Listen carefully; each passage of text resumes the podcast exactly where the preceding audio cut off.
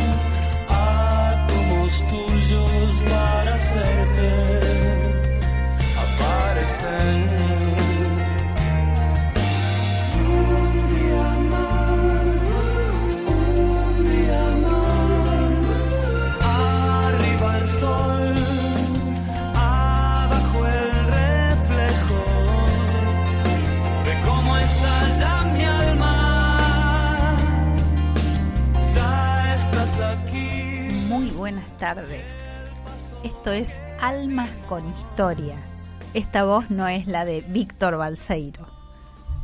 Es Marisa Musi haciendo la apertura. Va todo de nuevo, Dani. Rebobinamos y arrancamos otra vez. ¿Cómo le va Dani Martín, el operador de Almas con Historia?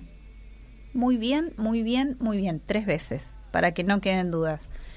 ¿Cómo le va, Víctor Gabriel Balseiro? ¿Cómo le va? Solo falta decirte ahí 21465. No, no. como hacía Susana, ¿te La verdad, Susana que hacía 4866. Ah, ah, ah, ah. No. Era con la boca abierta. Ah, ah, ah, ah, ah, ah, ah. ah. Bien, bien, ahí está. Ah, ah. No, no hace falta el DNI, pero sí el estado de ánimo cómo se siente, cómo lo trata el clima otoñal, qué le pareció que el sol se escondiera cuando teníamos que salir, que estaba hermoso cuando estaba... ¿Terminó la pregunta? Sí. A, mí me pareció muy mal, le quiero decir. ¿Qué cosa? que el sol se escondiera. Y cada tanto, viste, igual estaba anunciado, para o sea, hoy así y mañana lluvia. Ah, ya me arruinó el jueves, no lo sabía todavía, no había visto. No había visto. ¿Usted no escucha el pronóstico Uy, qué lío que, que, llueva mañana, que tengo un día ¿Eh? loquito. Eh, sí, pero escuché el de hoy y eh, decía sol y decía que no lleve tanto abrigo, cosa que hice caso. Y ahora de golpe el sol no está más, escondido, desapareció. Pero ayer usted estuvo cantando. Yo la escuché cantar, aunque no lo veamos, el sol siempre está. ¿No cantó eso? aunque no lo veamos, el sol siempre está. ¿Y entonces en qué quedamos? ¿Cuántos años hace de esa canción? Me la acordaba toda. Yo no Integra esa letra. Qué linda canción. Yo no había nacido. Bueno, vamos a empezar contando eso. Ayer estuvimos en la legislatura de la Ciudad de Buenos Aires en un reconocimiento al libro Crónica de una adopción. Y el reconocimiento es para visibilizar esta palabra que está de moda, el tema de la adopción, justamente. De este libro estuvimos hablando porque es Natalia Florido su autora, que presenta su propia historia y después hace una introducción de muchas otras historias de adopción muy conmovedoras, muy fuertes. No llegué a leer todo, por supuesto, lo estoy hojeando. Digo por supuesto porque recién llega a mis manos. Y mm, la idea es habilitar estas conversaciones. Hablemos de adopción. Y hablemos a fondo, hablemos desmistificando un, un montón de miedos, pero también un montón de ilusiones. Esta fantasía de que una vez que adoptemos, todo va a ser perfecto y vamos a tener la familia que siempre soñamos. Todo tiene sus bemoles y sus complicaciones y esta forma de, armar redes de contención y los grupos que respaldan. Entonces, compartir vivencias, compartir historias, experiencias y poder ayudarnos mutuamente. Crónica de una adopción, la página 197, no, la página 97 me está señalando. Adopción, mucho gusto, soy la página 97. Así se llama la nota de Víctor Gabriel Balseiro. La historia, no nota, la historia. La nota que te hicieron en, en un portal se tituló Soy la página 97 para Eso encontrar fue- tu historia de adopción. Eso fue cuando el, el sábado pasado, no, ¿el sábado pasado? No, el otro. Eh, hace fuimos- dos sábados, claro, hace lo dos de la sábados feria del a la libro. feria. ¿Mm? Este, Feria del libro, se presentó este libro y hubo varios adoptados, miembros de del compilado. Está muy lindo. Red Argentina por la Adopción, www.redargentinaporlaadopción Y hay un correo electrónico que dice hola arroba redargentinaporlaadopción.com.ar. Eh, están en las redes, en Facebook, en Instagram, en Twitter y en el canal de YouTube. Mira, lo del canal no llegué a mirarlo, así que sería interesante ver, debe haber alguna entrevista a Natalia también, este, como fundadora de Red Argentina por la Adopción, una conversación necesaria en nuestro país, en todos lados, en todas partes del mundo, pero la verdad que acá hay gente haciendo muchísimo bien con este tema y acompañando chicos, quizás no tan pequeños, chicos que son algunos preadolescentes, con lo, lo difícil que es esto y con lo imprescindible que es. Hay, la verdad que hay, hay, hay historias, eh, como dice el, el spot de Almas con Historia, ¿no? Hay historias que merecen ser contadas.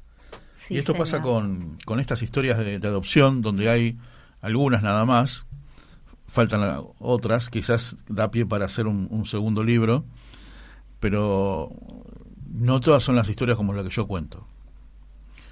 El otro día estaba escuchando el día de la firma de libros, en que fuimos varios invitados, en la Feria del Libro, firmando ejemplares, un- hablaba, conversaba con un papá que había adoptado dos nenas, muy chicas en su momento, Hermanas entre sí. hermanas entre sí, y que habían sufrido abuso Mm, por parte de familiares, ¿no?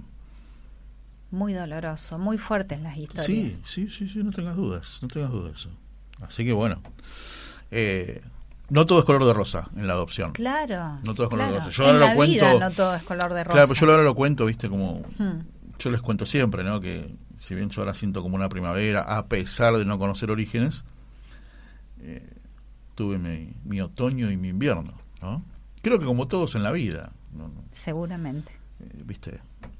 De eso se trata también, de contar lo, lo que, lo que te pasa, de tu historia, de, mm, de, de que, de que llegas a la conclusión de que con muchas personas son muchas más cosas las que te unen que las que te puedan separar. Sí. ¿no? Y de poder compartir y escuchar una palabra un, un poco más clarificadora. Claro. Que a veces nos pasa esto, de darnos manija mentalmente. Nos obsesiona un, un tema y lo pensamos y lo repensamos y nos enloquecemos y estamos en una especie de círculo vicioso, no pudiendo salir de ahí, no resolviendo nada y lastimándonos mucho, haciéndonos mucho daño Tal cual. cuando en realidad hace falta compartirlo y que un amigo te diga, che, no, pará, acá te estás enroscando mal, en esto no tenés razón, esto lo estás mirando desde otro ángulo. Y, y esa ayuda y ese espíritu de grupo que aquieta un poco el pensamiento y sosiega el alma y nos trae paz. Porque a veces simplemente hace falta eso, o un director espiritual, o un buen confesor, que sepa escuchar y decir, bueno, acá Sí, vamos a poner un freno y, y vamos a pensar de vuelta Sí, esto. totalmente, totalmente. Así que bueno, de eso se trata. Sí, la verdad que fue, fue un placer compartir ese, ese ratito, ese momento a la tarde. Me gusta que pasen estas cosas, ¿no? Que la legislatura de la ciudad de Buenos Aires. Me gusta también, claro. hablar de sí. legislatura no quiere saber- decir hablar de, De ningún- oficialismo, nada. sino de todos, de todos los legisladores que se interesan en estos en estas cuestiones chiquitas, pequeñas Exacto.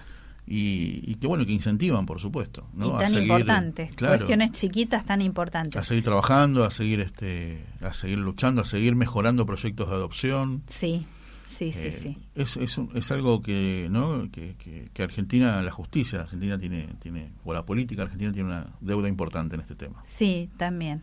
Bueno, y decíamos que cantamos eh, la canción del sol. Claro, porque fue el coro Kennedy para, para este, adornar un poco la tarde y nos hicieron cantar. Muy lindo fue, muy lindo.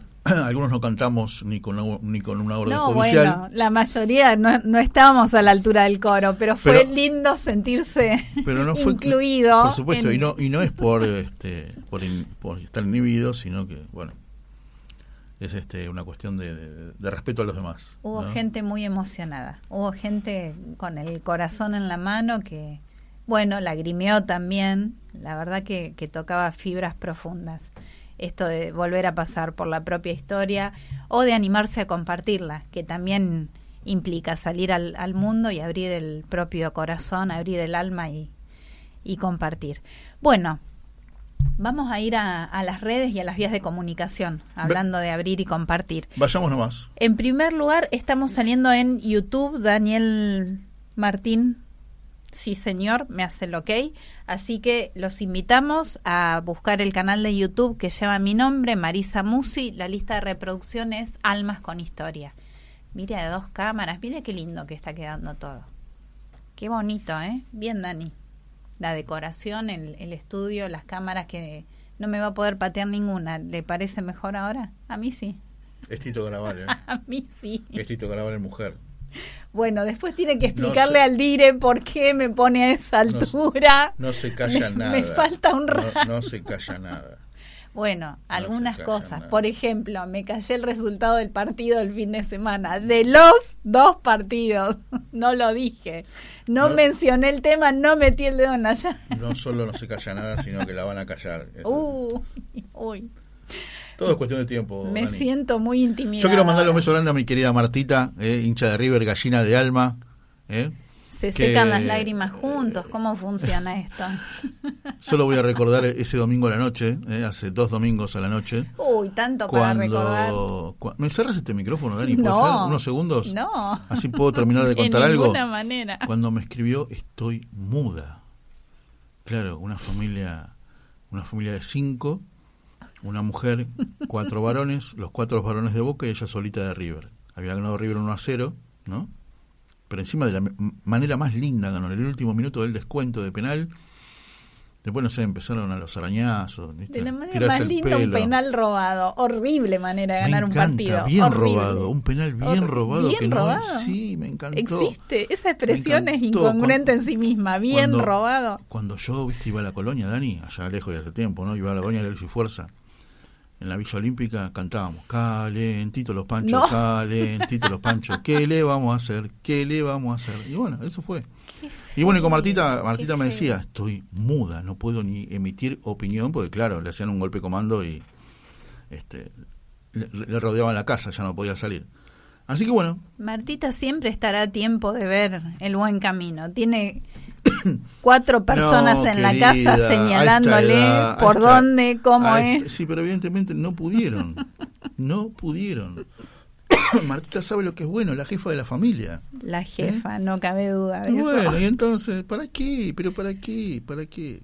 Bueno, vamos a seguir invitando después del canal de YouTube, eh, www.radiogrote.com y estamos eh, también en la aplicación de Radio Grote.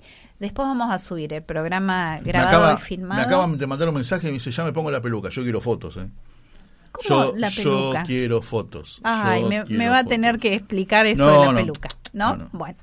y si se quieren comunicar con nosotros al WhatsApp de la producción 11 69 40 0708 o al WhatsApp de Radio Grote 11 24 57 68 75. Queremos que nos cuenten eh, de dónde nos están escuchando, qué opinan de los dos partidos, qué opinan del tema de adopción que también estábamos hablando, o qué opinan de cualquier cosa que quieran opinar, que todos los temas son bienvenidos. Si tienen cámaras que opinan de mi peinado, ¿eh? porque me hice un brushing, ustedes tienen que entenderme que la humedad no es mi fuerte, no es mi fuerte. Puntas Si me está tomando el pelo, estoy chocha con los rulos hoy, así que no, no me voy a hacer cargo de nada de lo que me está diciendo. 11 Bueno, 69 40 0708. Yo quiero que le presten atención hoy porque. ¿Viste cuando te gusta un artista? Sí. ¿Y te pasás dos discos enteros de ese artista? Sí. ¿Vos qué decís? ¿Cuál es la expresión más común? Me hice una panzada. Sí, sí, sí, sí. Hoy te vas a hacer una panzada de un artista que se cumplieron el otro día, el lunes se cumplieron tres años que nos dejó. Estoy hablando de Sergio Denis. Canciones que tienen treinta y pico de años largos, casi Sí. cuarenta, y la cantan. He visto un video cantando la hinchada del Atlético de Madrid en España cantando una canción de Sergio Denis adaptada, ¿no? Claro, claro, claro. Tremendo, tremendo. Dale, empezamos con Sergio Denis. Me encantó. Muy ¿Eh? lindo, vamos. Siempre es lindo, ¿no? Cantar una canción de Sergio Denis. Vamos, dale.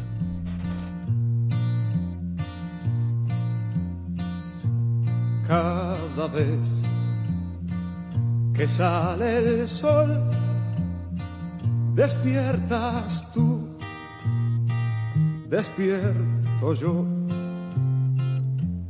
y la luz sale a buscar las cosas que escondió la oscuridad. Ahora ves a dónde estás. Ahora sabes a dónde vas. Buscarás, elegirás el buen camino por donde caminar. Y cada vez que nace un niño sale el sol. Después de todas las tormentas sale el sol. Debes vencer la adversidad y no temer la soledad. Tras de la noche más profunda sale el sol. Cada vez que salga el sol, amiga mía, recuérdalo. Somos tres, los dos y el sol. Somos el mundo que otro día despertó. Y cada vez que nace un niño sale el sol. Después de todas las tormentas sale el sol. Debes vencer la adversidad y no temer la soledad. Tras de la noche más profunda sale el sol. Cada vez que sale el sol, despiertas tú despierto yo y la luz sale a las cosas que escondió la oscuridad cada vez que salga el sol amiga mía recuérdalo somos tres, los dos y el sol. Somos el mundo que otro día despertó. Cada vez que salga el sol, amiga mía.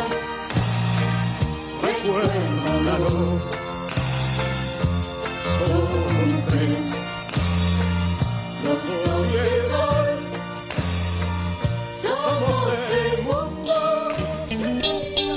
Mandanos un WhatsApp al 11 65 26 4027 o buscanos en Facebook y Twitter como BT Radio y sumate a nuestra comunidad de amigos. De radio para disfrutar la vida. Con la conducción de Marisa Musi y Víctor Balseiro. Hasta las 20 por BTR Radio.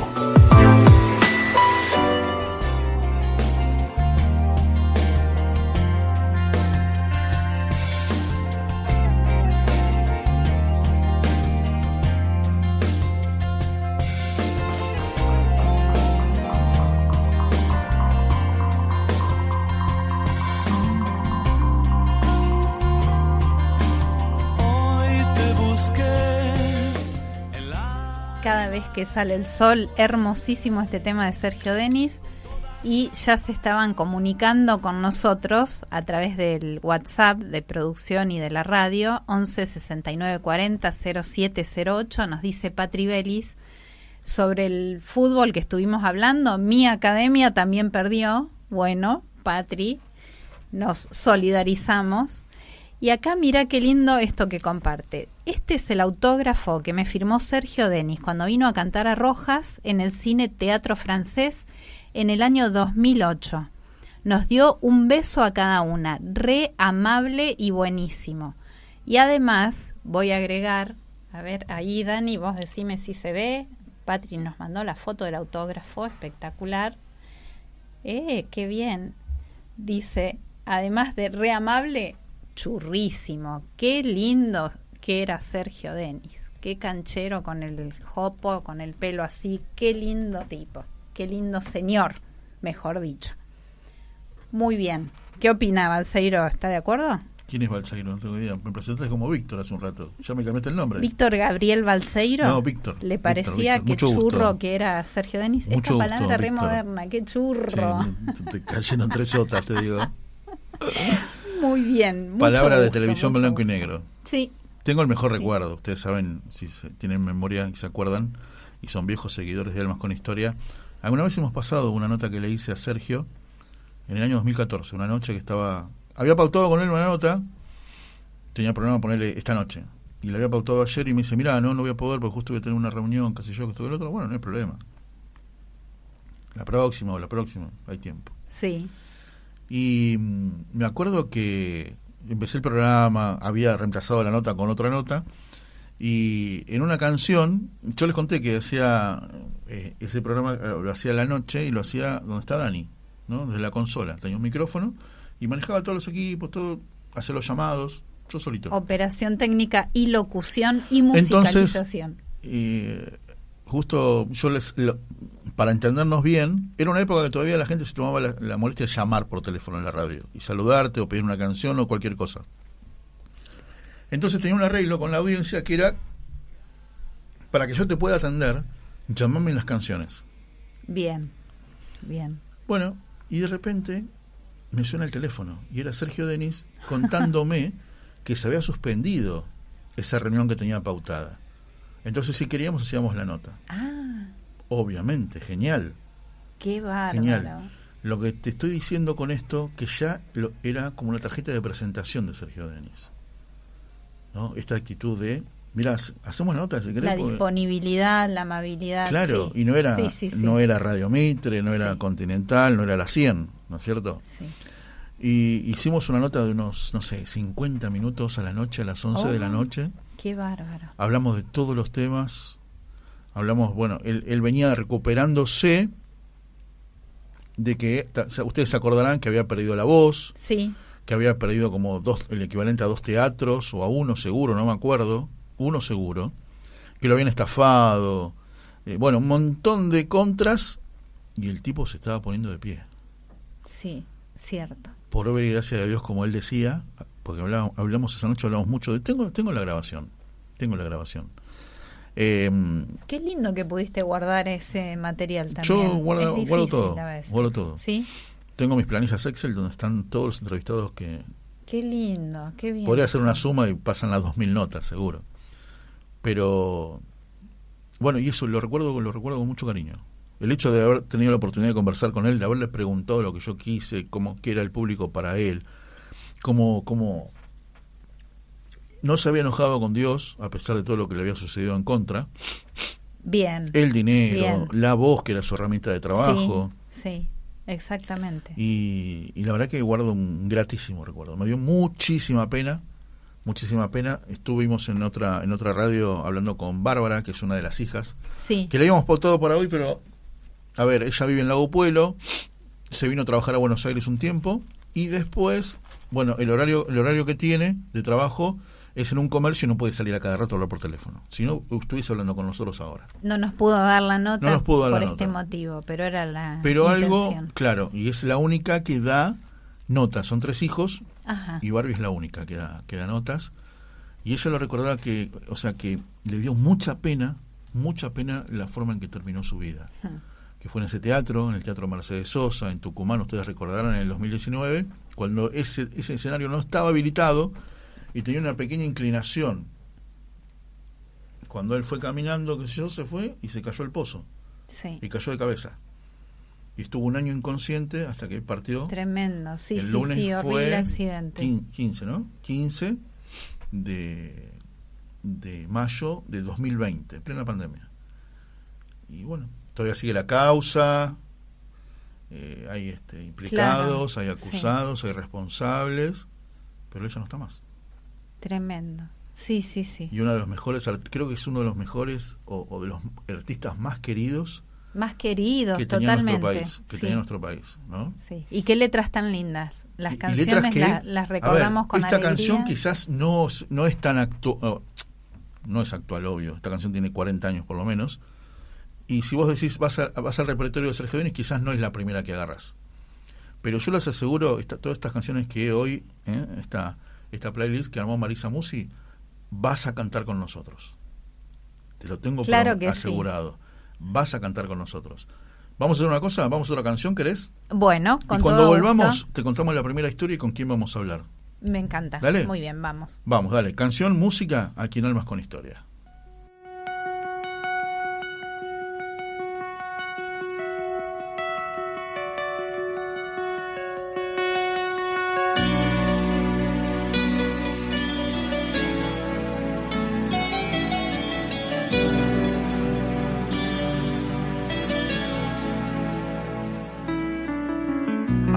Cielo que hoy es gris, como pájaros se van nuestros sueños, nuestro amor, triste amor. Llega el día y dónde estoy, cuánto tendré que esperar. No sé en qué noche, en qué lugar, estrella tú estarás. Dame luz, si la sombra nubla el sol, dame luz. Si el camino se ocultó, dame luz. Si llegó la soledad, si estoy mal, dame amor, dame luz.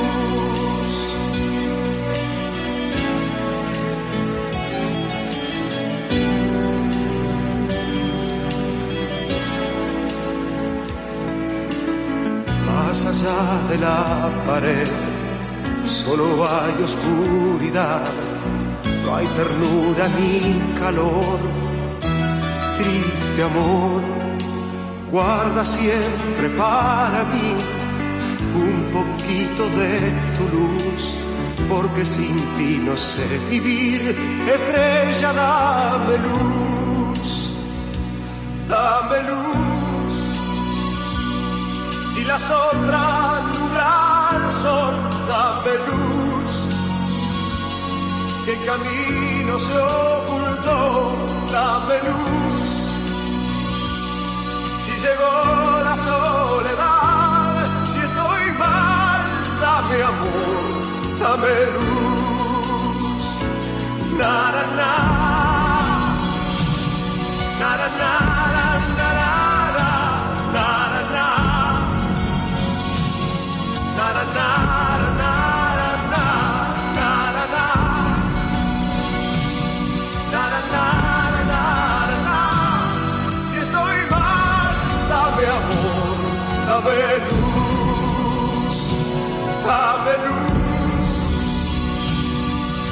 sombra nubla el sol, dame luz. Si el camino se ocultó, dame luz. Si llegó la soledad,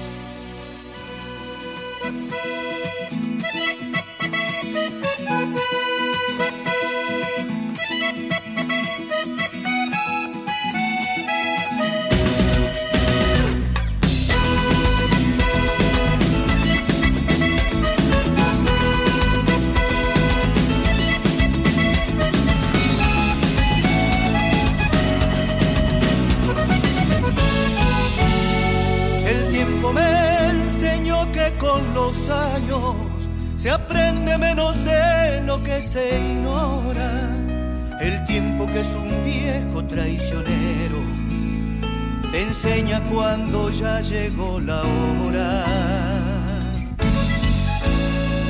El tiempo me enseñó cómo se pudo en la universidad arrabalera, con la verdad prendida en una esquina, igual que un farolito en la vereda.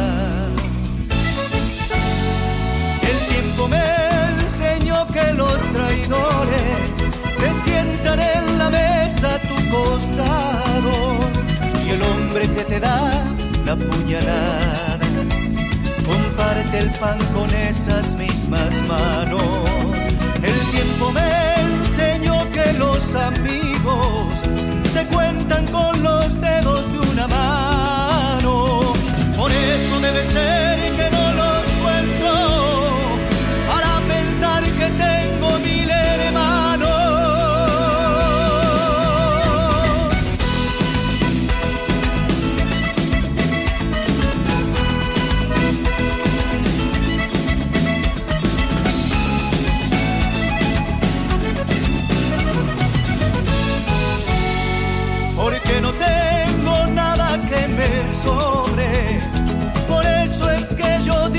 soy rico, porque prefiero ser un tipo pobre a ser alguna vez un pobre tipo. El tiempo me enseñó que la miseria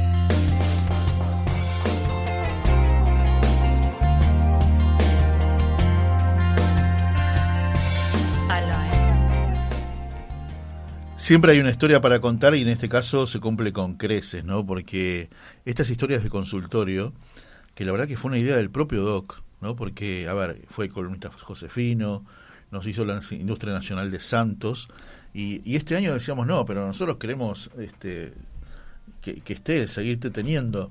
Y, y bueno, y él mismo se hizo el lugarcito, nos presentó algo muy tentador como esto, y la verdad que está teniendo una repercusión muy bonita, muy linda. Les contamos que eh, recién en la canción, en la canción anterior de la tanda, Estoy re conmovida todavía, la no- verdad que nos fue llamó, muy, muy nos llamó. Luis Riganti, ¿no? del programa anterior, Huellas en la Arena, Gracias, Luis. para expresarnos todo, el- todo el- eh, también cómo él, su corazón había, se había conmovido con esta historia. Y, y bueno, querido Luis, es así, es así. Impresionante. Y los mensajes que están llegando a Ofe, gracias, Patri, Pablo. La verdad que muy, muy conmovida y muy movilizados todos, porque una historia fuerte y, y de amor, verdaderamente de amor, cuando acompañamos, cuando abrazamos, cuando estamos al lado del que necesita, se puede, de verdad se puede. Me están llegando mensajes y se los voy a reenviar al doc para que los lea, para que los disfrute, lindo. para que se los guarden porque es el fruto de, su trabajo en radio.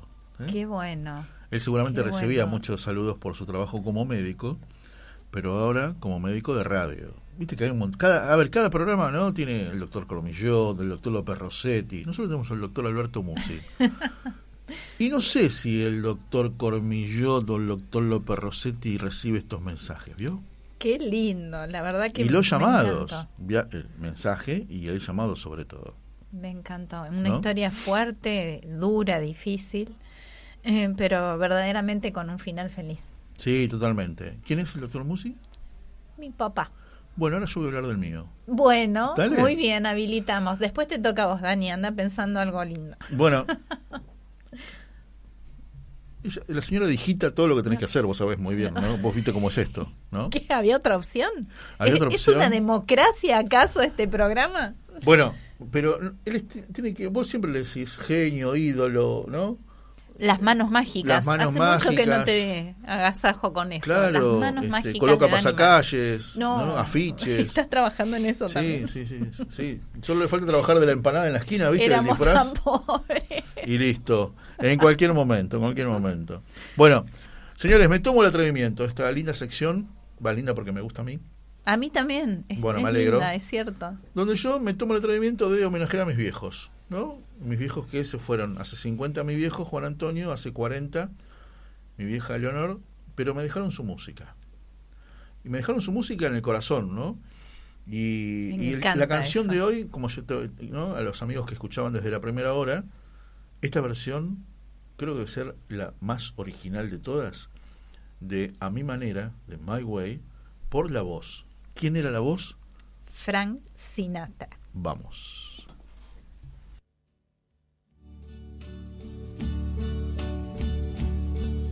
And uh, now the end is near, and so I face the final curtain.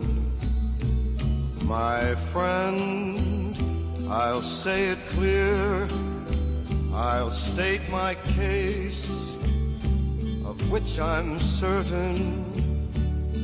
I've lived a life that's full I traveled each and every highway and more, much more than this. I did it my way. Regrets, I've had a few, but then again, too few to mention. I did what I had to do, and saw it through without exemption. I planned each charted course, each careful step along the byway more, much more than this. I did it my way. Yes, there were times I'm sure you knew when I bit off more than I could chew. But through it all, when there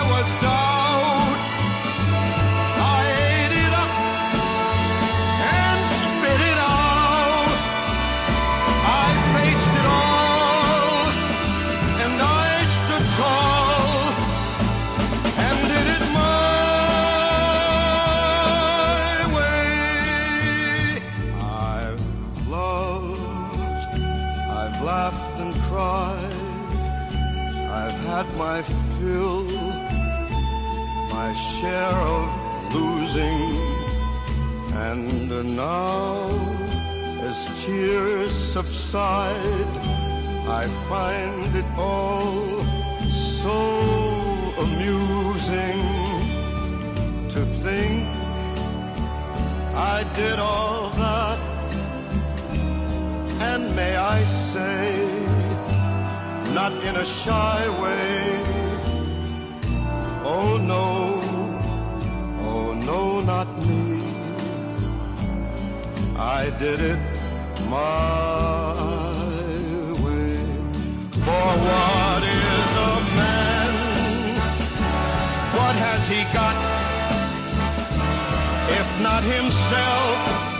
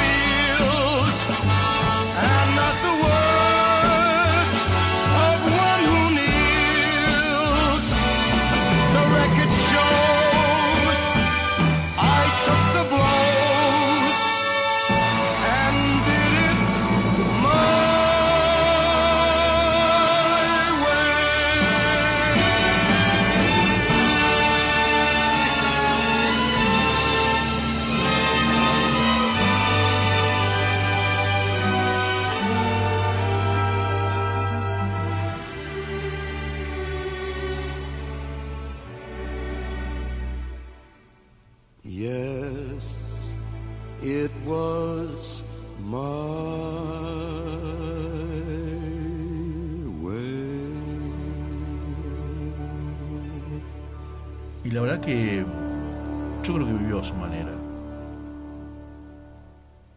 La última que vez que lo vi, hace 50 años, ¿no? Yo tenía 5 años. Y creo que sí.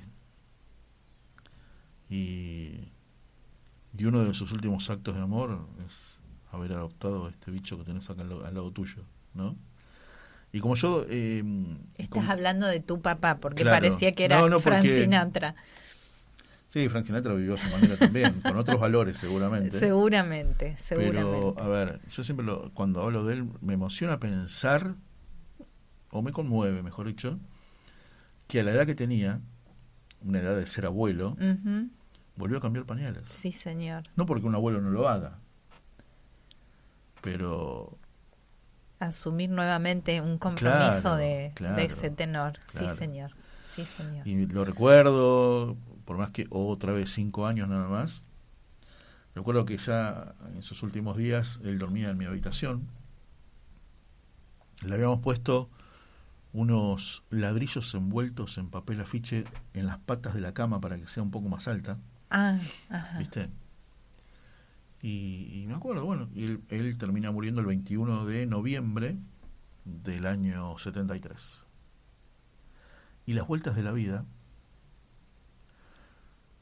eh, después Betania, t- 30 años después, sí, 30 años, son 50, 30 años más o menos, Sí.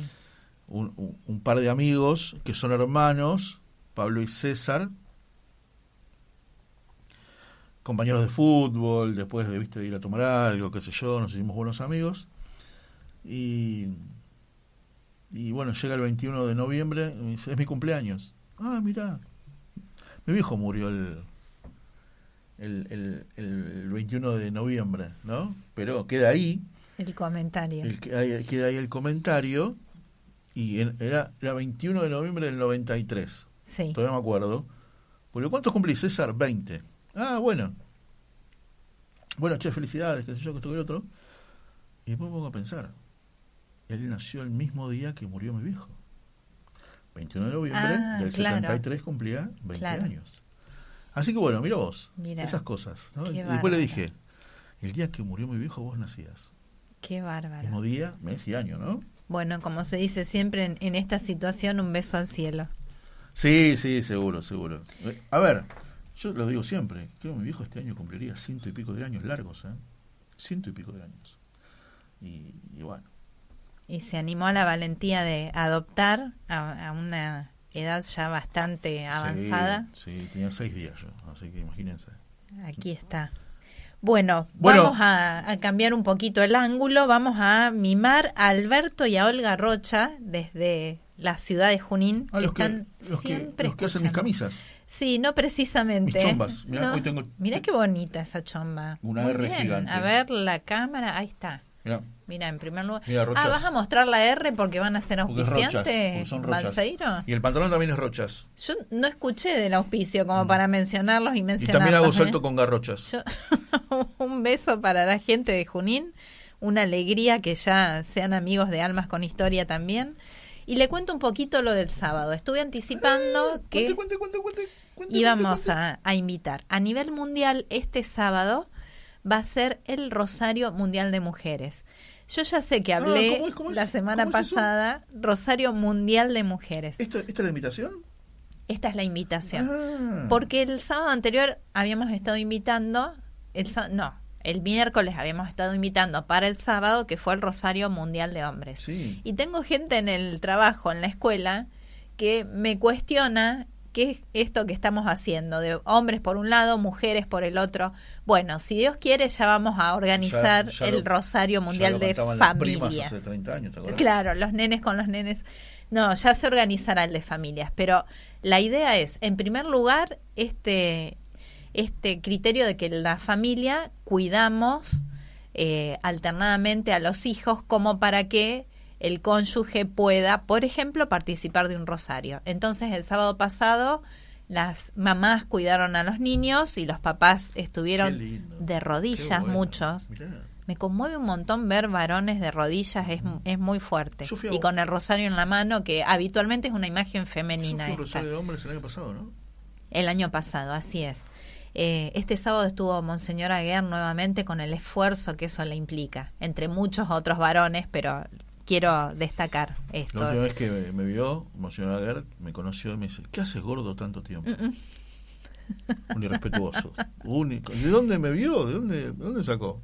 Qué lindo, ¿Cómo estás con, con el esfuerzo, con el tema de salud que atravesó. Bueno, entonces decíamos, sábado 13 de mayo, a las 11 horas en Plaza de Mayo, eh, en el resto de Argentina hay distintos horarios, incluso algunas ciudades tienen a las 17 horas. Así que ingresando a Rosario. Mundial de. Mujeres, Acá, en- acá en Buenos Aires. En Buenos Aires. Federal. ¿Dónde? sábado 13 de mayo, 11 horas, Plaza de Mayo. Ah, mira vos. Al concluir el rosario, eh, vamos a peregrinar hasta la iglesia de Santo Domingo para participar de la. Santa Misa 12.30. Muy bien. Se calcula de 11 a 12.30. Y la, la idea base es dar un testimonio público de la fe, que parece una cosa rara y, y llamativa en este momento, porque no sé, dentro de lo políticamente correcto, todo el mundo tiene derecho a expresar su creencia o su convicción, excepto los católicos. Lo nuestro es una cosa como que hay que señalar siempre y estigmatizar, no entiendo por qué. Entonces, un rosario en la plaza, a ojos vista, con pañuelos saludando a la Virgen. Bueno, es el Día de la Virgen de Fátima. Y precisamente el lema que inspira este Rosario Mundial de Mujeres es una frase de estas apariciones, la frase de las apariciones de la Virgen de Fátima, que es, al final, mi inmaculado corazón triunfará. Estoy quedando sin voz, señal de que me vaya callando. Así que invitamos Rosario Mundial de Mujeres. Ingresen y fíjense desde cada país incluso a qué hora se va a realizar y por supuesto que siempre es bienvenido llevar alguna estampita, llevar agua bendita, eh, llevar al- algún escapulario, alguna oración para regalar a quienes participan y así seguir difundiendo. Llegó con lo último. Muy bien. Me llamo Silencio. Canción. Y cuando volvamos, una historia linda también, que tiene que ver con la medicina, con, con M y M, medicina y milagro. Medicina y milagros, me ¿Mm? gusta. Buen Porque título. la Junta Médica de, de- de la Santa Sede del Vaticano dio el visto bueno al supuesto milagro de la curación de un bebé que aspiró purpurina y estuvo, pero más que al borde de la muerte, a, pu- a punto de dar un paso adelante. Y, y cuentan la historia que sus papás le habían rezado a, a quien fuera obispo de Mar del Plata y le agrego yo, amigo de Tito Draval, de nuestro director. Exacto. Porque hablando de llevar estampitas, a su mamá le habían regalado una estampita de Pirón. Claro, le tenía una estampita con su foto. Así, que, bueno, canción mediante, y cuando volvamos vamos a llamar a Laura Carozza, que es la mamá de este nene, que gracias a él Pironio puede llegar a los altares. Dale, ya venimos.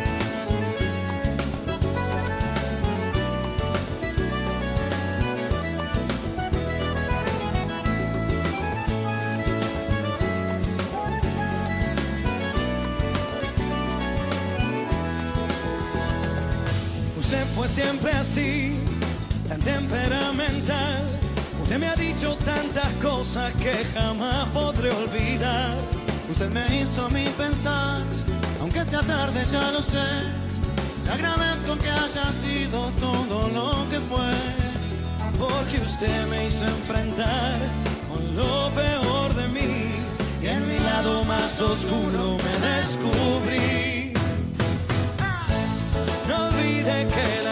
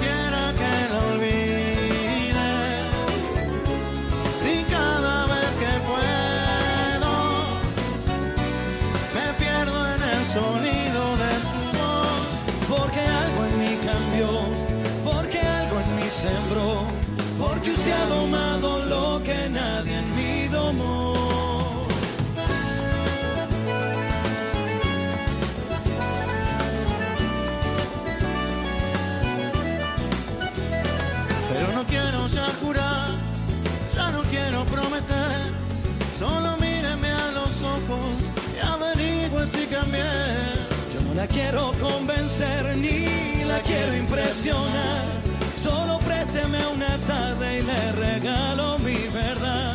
Porque usted me hizo enfrentar lo peor de mí. Y en mi lado más oscuro me descubrí.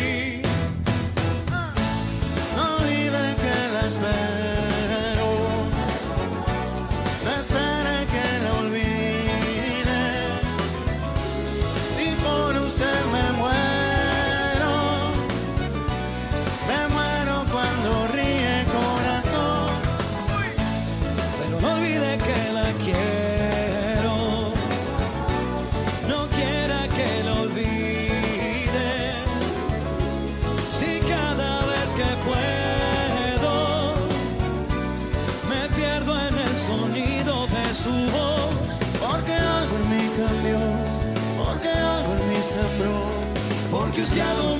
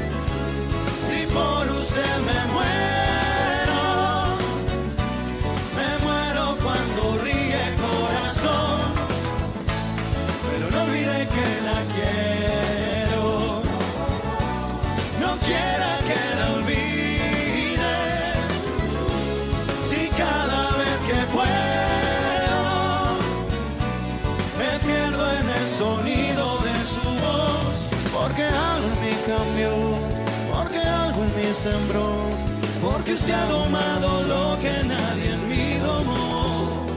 Porque a partir de hoy no es el mismo el corazón. Porque usted ha domado lo que nadie en mí domó.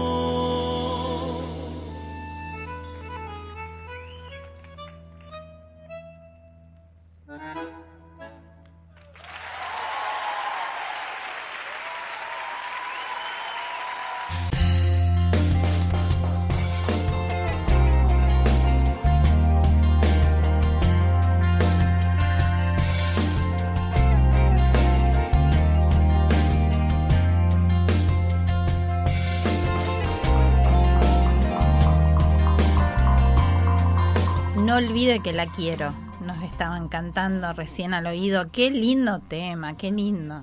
Ella sola lo elige, ella sola lo celebra, es una cosa.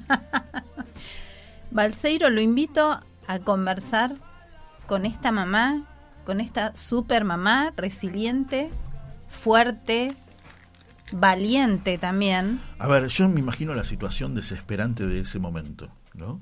Primero no saber qué le pasa a tu hijo, después darte cuenta que quizás fue un, descuido, ¿no? Y, y el momento vivido y el recurrir a... Una travesura de las tantas que nos hacen los hijos siempre. Sí, sí, yo le he hecho a mi vieja esas cosas. Yo un día estaba jugando a la pelota, entré a casa, había una botella con agua y me tomé. Y era lavandina. ¿Sí?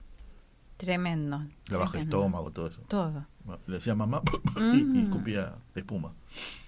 Y bueno, el disgusto, el disgusto de, de, nuestras madres, ¿no? De estas travesuras.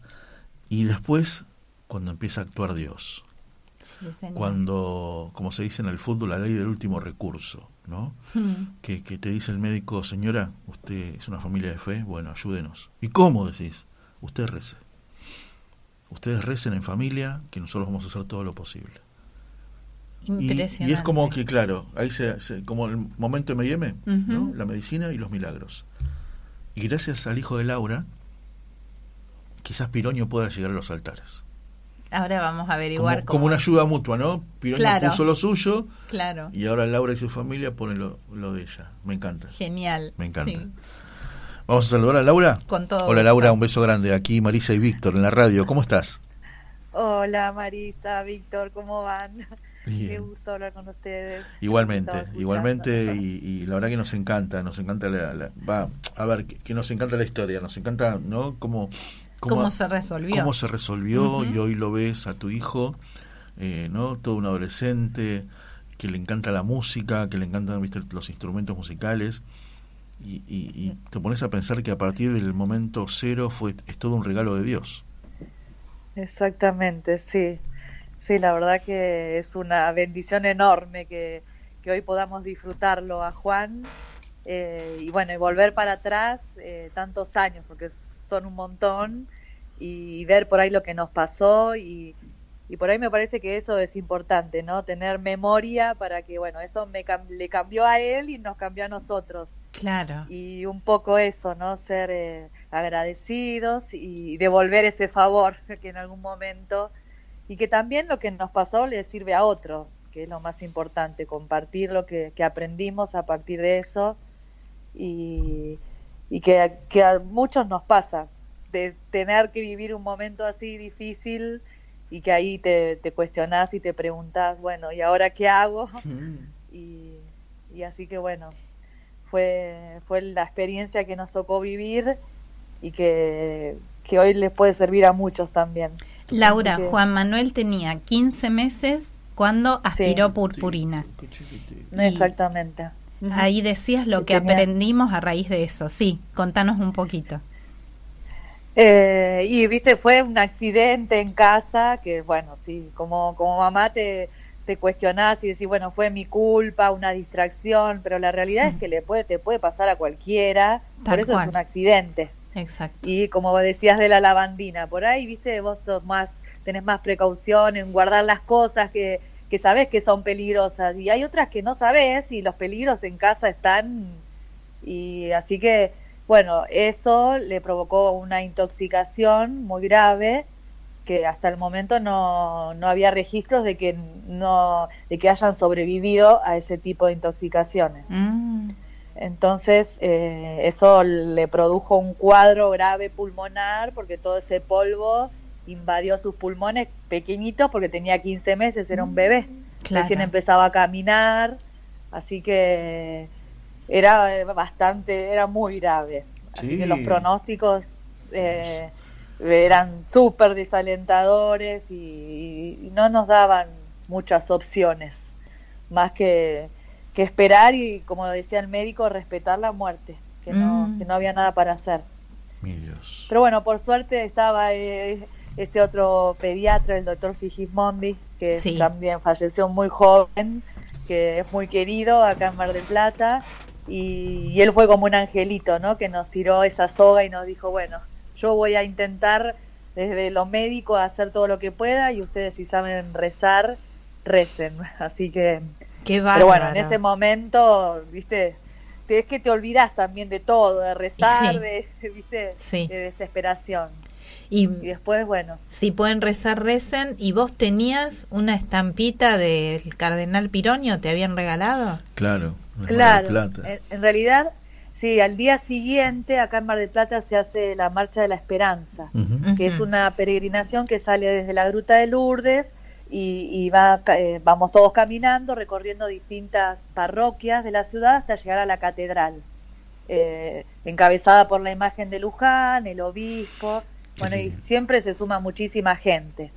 Y bueno, eso fue al día siguiente del accidente y una de las capillas por donde pasa la Virgen y hace una parada es en la capilla de la Asunción que está en el hospital materno infantil, en la misma manzana. Ah, mira Así que como nosotros estábamos ahí, bueno, nos vinieron a buscar cuando llegó la imagen y bueno, ahí es cuando nos encontramos con el padre Silvano de Sarro, que hicimos algunas cuadras caminando con la marcha y, y con el con el sacerdote y me entregó esa estampa de Piroño, que nosotros no lo conocíamos, no, no sabíamos nada de él. Qué maravilla. Así que bueno, nos contó un poquito sobre su vida, nos dio esa estampa y, y bueno, nos dijo, tal vez le dé la posibilidad de, de ser beato a partir de, de la curación de Juan Manuel, de que haga un milagro, ¿no? Y, y bueno, y nos quedamos con esa estampa Sí. y con esa marcha que en realidad después también nos enteramos que fue, fue propuesta por el cardenal Piroño. Así que fue Ah. como que él vino con esa marcha, digamos. Mira, qué bárbaro. ¿Y en ese momento de la angustia y la desesperación, estabas enojada con Dios, Laura, o estuviste abierta y receptiva en todo momento? No, enojada no, lo que sí tenía muchísimo miedo, pero mucho, mucho, nunca me pasó Sí. de sentirme tan desorientada y que, que, Mm. que no entendía y era, eh, no sé, inexplicable, pero enojada con Dios no. Lo hablan, no. lo hablan seguido en familia, sobre todo que ahora salió la, la- noticia de la posibilidad, ¿no? De, de, de Piroño. ¿Lo hablan en, en familia? ¿Lo hablas con tu hijo? Y mira, siempre por ahí vuelve, ¿no? Eh, la historia salir en casa, pero desde, desde esto que, que nos pasó con Piroño, por ahí no desde el accidente, decía, oh, qué distraída estuviste, o jamás, nunca, la verdad que tuve un cuestionamiento en eso, ni, ni siquiera de parte de mi marido, por ejemplo, que no estaba en ese momento del accidente, estaba yo, y la verdad que jamás, viste, estuvo esa conversación de decir, ¿cómo lo dejaste, lo descuidaste? No. Eh, lo que sí, viste, hablamos de, de, de esto, lo lindo, lo, lo grande que nos pasó, ¿no? Porque Juan fue creciendo si- sin tener ningún recuerdo de- lo que le pasó, Ah, eh, mira. más que de lo que, porque era tan chiquito que no Sí. se acuerda nada, o sea, solo sabe lo que le pasó a partir de lo que nos escucha contarlo, que lo hemos contado un montón de veces, y ha vivido eso, por ahí al principio, viste, le ha tocado vernos por ahí un poco nervioso porque cada vez que repasás esas cosas, viste, son difíciles y te vuelven los sentimientos y pero pero sí esto de, de- de valorar que bueno que a partir de eso viste eh, aprendemos y nos, nos fortalecimos en la fe que es eso lo más Sí. importante Sí, qué sí, bueno, sí. qué bueno. aparte siempre volvemos a Luján eh, que allá están los restos entonces vamos a eh, en febrero a la misa que le hacen por su fallecimiento siempre que, que, te- que está la peregrinación también que va de Mar del Plata allá también tratamos de ir o sea como que que, que tenemos ese, digamos, lo tenemos muy presente a Piroño. Y por ahí no repitiendo siempre la historia, pero pero sí, viste, cuando nos ponemos a pensar, o incluso Juan, Sí. que ya es más grande, sabe Claro. que, que es como un regalo tan grande que hayamos, que hayamos estado ahí en la palma de la mano de Dios y que Él nos dio esa posibilidad y ahora que sabe que por ahí ya bueno, ya está casi aprobado como milagro, entonces Está bueno. como que dice, wow, ¿no? Sí. Me pasó a mí. Es y uno como- parece que como- pensás que por ahí no te va a pasar nunca un milagro. Sí, exacto. Es, co- Exacto. es como cerrar una, una muy linda historia, ¿eh? Que tuvo sus todos sus Sí. matices, ¿no? Sí. Y ahora Sí. Piroño, si va a los altares por Juan. ¿no? ¿Qué edad y- tiene ahora Juan Manuel, Laura? Tiene 17. En 17. agosto cumple 18. Qué lindo. Y es qué músico. bueno, qué sí, bueno. está en el último año de la secundaria y con planeando su viaje de egresados. Hermoso. Muy bueno, muy bueno. hermoso. Bueno, pero a ver, y te llevo, te llevo en el tiempo, para atrás, no tan Sí. lejos, no tan lejos, solo unos cinco, cinco años. Ajá. Al decir que sos de Mar del Plata, ¿no? que ustedes son de Mar del Plata, que son rezadores de Piroño, no sé por qué te quiero preguntar esto. Me imagino que le rezaron a Piroño cuando fue lo, de, lo del Ara San Juan, que tanto tiene que ver con Mar del Plata, ¿no? Sí, sí, sí, obvio. Eh, Piroño acá es, es muy querido y muy conocido por mucha gente. Entonces, eh, sí, cada, cada evento así, viste, difícil, eh, obvio que él está como, como muy presente y, y se le reza mucho también. Qué bueno, Sí, qué bueno. La verdad que, sí. qué historia, ¿eh? qué historia, qué historia de familia, Laura. Laura, ¿tuvieron Gracias. alguna entrevista de parte del Vaticano en este momento, en este último tiempo? Como para No, en este- preguntarles. No, en este último tiempo no. No, sí, en su momento había venido el padre Giuseppe Tamburrino, que era eh, el postulador de la causa y que él sí vino de Roma a buscar todos los documentos e informes y, y bueno, y estuvimos con él acompañándolo a los distintos médicos y acá en el hospital, pero después de comunicación directa con él no, sí también con la vicepostuladora de la causa acá en Argentina, que es Beatriz, así que Ah, más que eso, no, todavía como que, como faltan algunos pasos, viste, siempre con mucha prudencia, Claro. entonces Sí, Claro. sí, sí, tal cual. por ahí la ansiedad nos gana y pero De todos Pero modos, los médicos en su momento lo describieron de esa manera, la recuperación. Fue milagrosa. Sí sí sí no en el momento viste do- cuando sucedió pero después eh, cuando incluso nos acercamos con ellos a pedir todos los informes y sí decían no la verdad que yo no tengo explicación de cómo te- es- el día 3 de diciembre tenía esta placa y, y al 5 de diciembre ya le estábamos sacando el respirador entonces eh, de alguna manera rapidísimo. que ellos no tengan explicaciones decir bueno fue un milagro aparte Sí. sí sorprendidos porque cuando se mandaron a hacer esos análisis a la plata de sangre para ver cuántos metales tenía en su sangre Mm. y no se encontró nada, eso fue como, wow, ¿qué pasó? Estuve leyendo No. por ahí que el peligro era que esos metales podían como detonarse, como hacer una pequeña explosión, ¿no? Dentro del pulmón.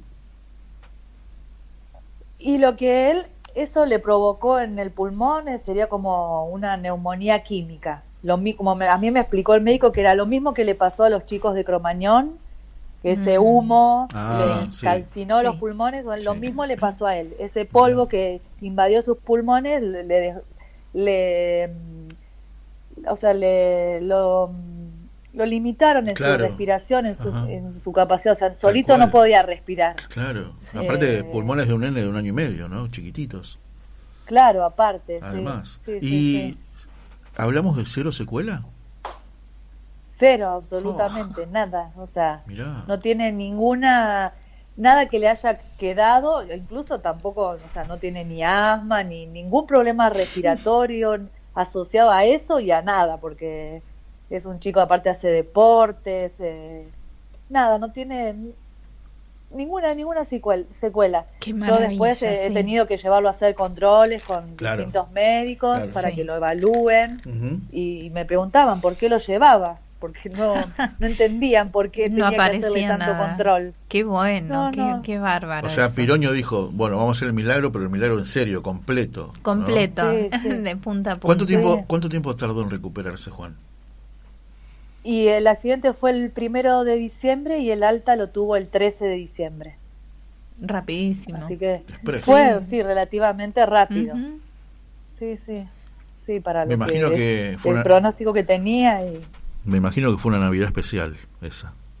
sí, sí, ¿No? sí, fue una Navidad muy especial, muy y después que, que pasaron los días, yo va, lo hablaba con mi marido y decíamos, ¿no? Que algo había pasado. O sea, ¿cómo puede ser que nos dijeron una cosa y ahora estamos acá como si nada, ¿no? Qué, qué bendición, pero descubrir y empezar a encontrar eh, que sí, que había sido un milagro y de Pironio, Que él había intercedido eh, y, y esa humildad con la que él llegó a nosotros en ese momento tan difícil, que es la misma que me lo describen así las personas que, que lo que lo conocieron en persona, que hablan de su cercanía, de su humildad. de ¿Quién su más sencillez. rezaba con vos, Laura? ¿Cómo? ¿Quién más rezaba con vos? Eh, Y un ejército, ¿A. Pironio? Sí, rezó, a Pironio pidiéndole por Juan Manuel. eh, y estoy, también recé con mi marido, porque yo leí la, la oración estando con él, eh, sentados frente hacia la terapia donde Mm. estaba eh, Juan Manuel. Y ahí es cuando yo recé la oración y me impactó su historia. eh, y dije, es esto, tengo que, él, él me va a ayudar, así que Claro. Eh, recé, Rezaste, rezamos los dos y Pero, pero ese fue el secreto, ¿no? Rezar con toda la fe del mundo.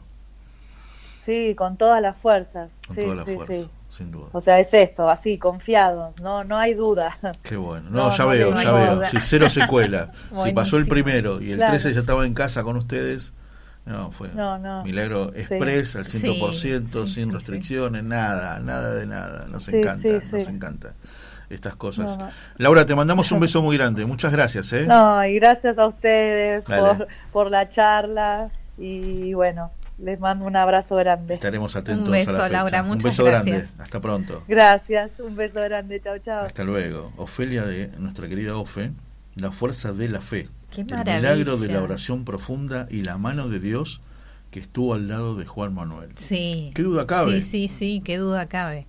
Y además sosteniendo a los papás que atravesaban Sí, esto, que es muy un difícil. año y medio, chiquitito, Claro. chiquitito. En fin, bueno, ¿hacemos música? Bueno, muy y cuando bien. volvamos, nos vamos a San Juan, no hace falta pasaporte, no, no podemos ir en, Bueno, en una de estas me gusta. low cost. sí, muy bien, muy ¿Te bien. parece?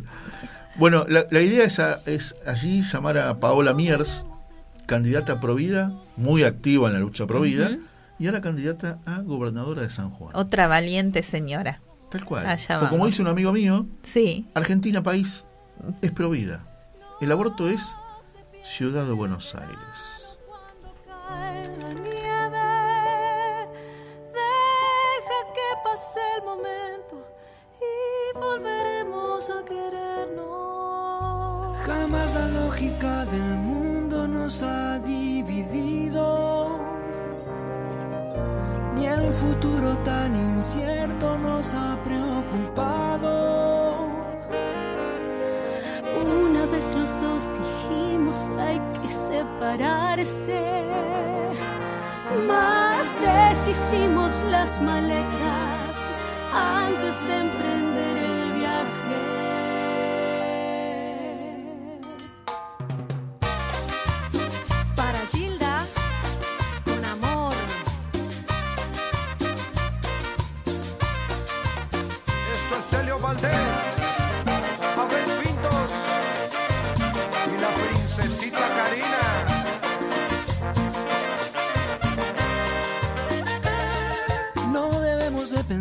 que todo es diferente. Mil momentos como este quedan en mi mente. No se piensa en el verano cuando cae la nieve. Deja que pase un momento y volveremos a querernos. Jamás la lógica del mundo nos ha dividido. Y el futuro tan incierto nos ha preocupado. Separarse.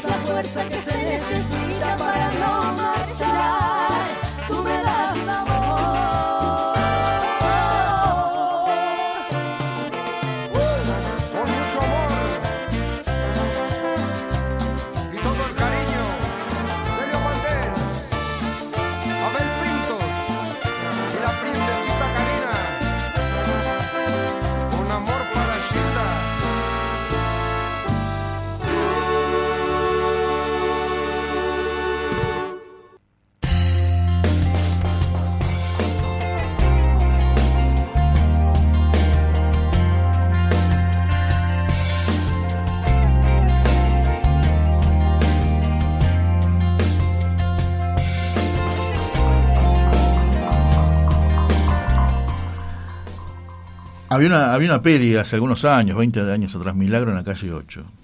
No sé por qué me, acordé de esa peli. A raíz de la nota de recién de sí, Piroño. Sí, sí, sí. Es una, es una historia. linda. A ver, es una historia muy emocionante. Hay un montón de historias.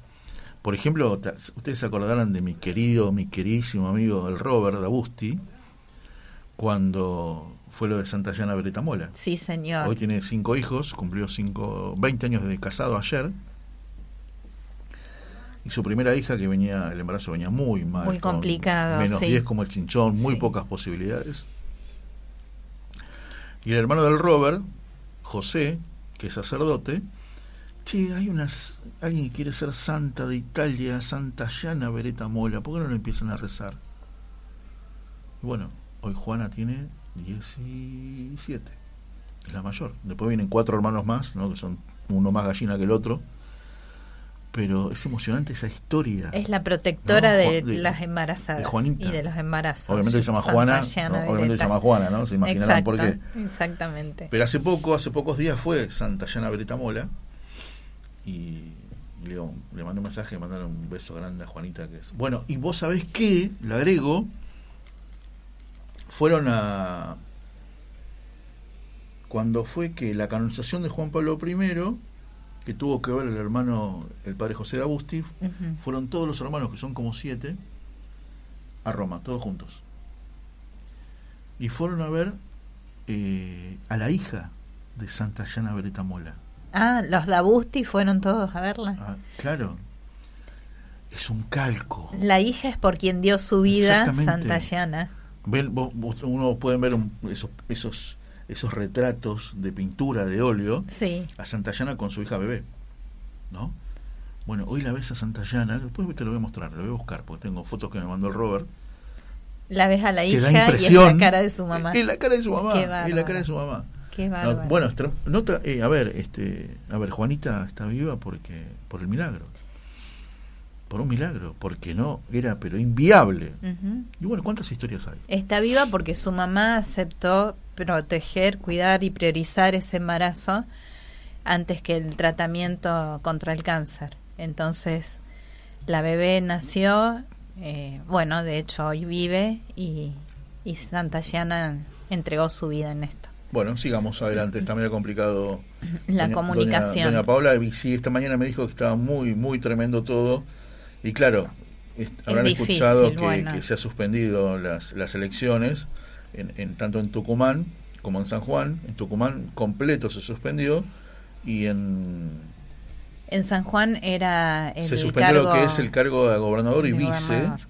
pero sí este todos los demás cargos, ¿no? Concejales, diputados, legisladores. Bueno, solo mencionemos que una de las explicaciones de Paola Miers acerca de por qué se presenta como candidata, eh, en una entrevista expresaba que tenemos una riqueza y un potencial impresionante, la calidad humana de la Argentina es incomparable, el problema son nuestros políticos Mm. que últimamente se han servido de la política y no han sabido servir a la política y a, la veces, patria. Vos sabés que a veces lo escucho, eh, lo escucho siempre a Tito Garabal, ¿no? Con su clave grote. Sí. Y Tito lo reitera mucho y me imagino la escena que los políticos están desesperados por no quedarse afuera, Sí, sí, sí. ¿no? Como Sí. diría, como diría Milei, afuera de la casta, ¿no? Y, y es verdad, y es verdad, y, y- y me da mucha pena eso, me da mucha pena, porque Haber están- perdido esta vocación. están de haciendo algo que ellos critican mucho, que es que, ah, no, porque al gobierno no le interesa a la gente. Y vos, hermano, Sí, tampoco exacto. me das ninguna ninguna visualización de cambio alguno, ¿no? Exacto.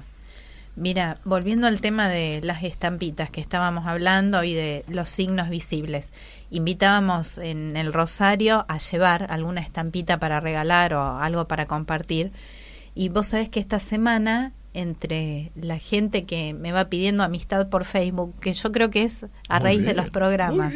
Sí, sí, agradezco un montón porque mucha es gente que no conozco, pero este entablamos este este lazo Ah, bien. Para poder justamente difundir estas entrevistas y hacer conocidos a, a quienes se acercan a Almas. Y una persona me pidió amistad y me empieza a escribir por Messenger, es el privado claro, de, de- de Facebook. eh, preguntándome acerca de la foto que me identifica, que en realidad no es mi, mi cara, sino que hace años que es un pin, un prendedor, que es un bebé en gestación que dice algo así como, por favor, eh, no me mates, defendeme.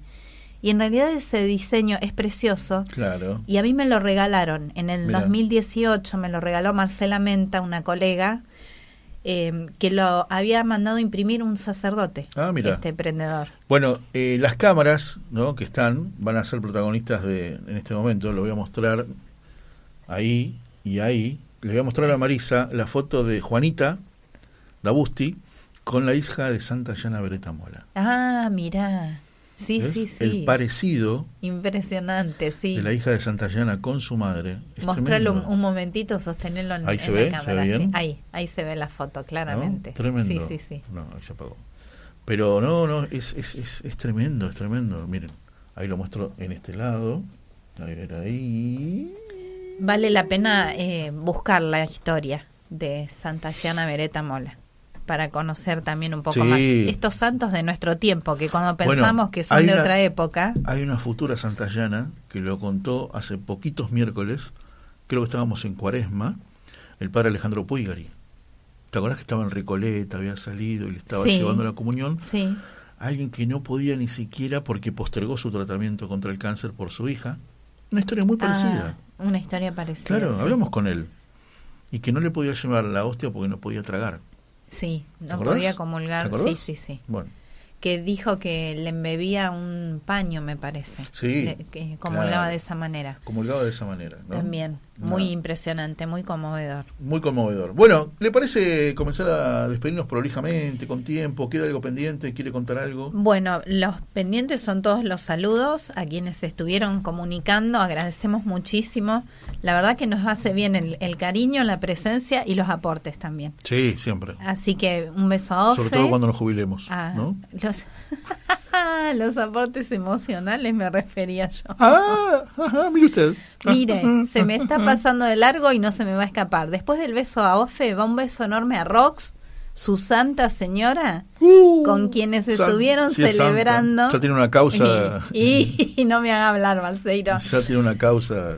Víctor y Roxana cumplieron el lunes, el Día de la Virgen de Luján, 30 años de casados. 30 años casados. Bodas de perlas, señoras y señores, esto es posible, Claro. esto es viable, esto es hoy en 2023 en Argentina.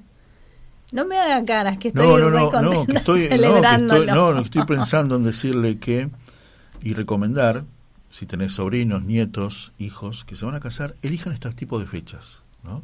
Sí, qué buena idea. Es recomendable. Me gusta. Y vos sabés que Bien. fue casi por casualidad.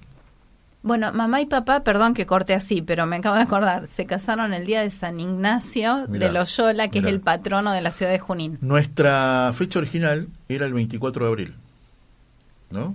Sí, Pero eh, se eh, no había salón, qué sé yo, el salón que lo teníamos, primero nos dijo que sí, después se dijo, ay, no, tenía traspapelado, qué sé yo, no tengo lugar. Bueno, bien. ya teníamos, el- habíamos visitado en ese aquel tiempo 154 salones, y el que más se ajustaba a nuestro presupuesto era este, con todos los invitados, con toda la comida, con todo.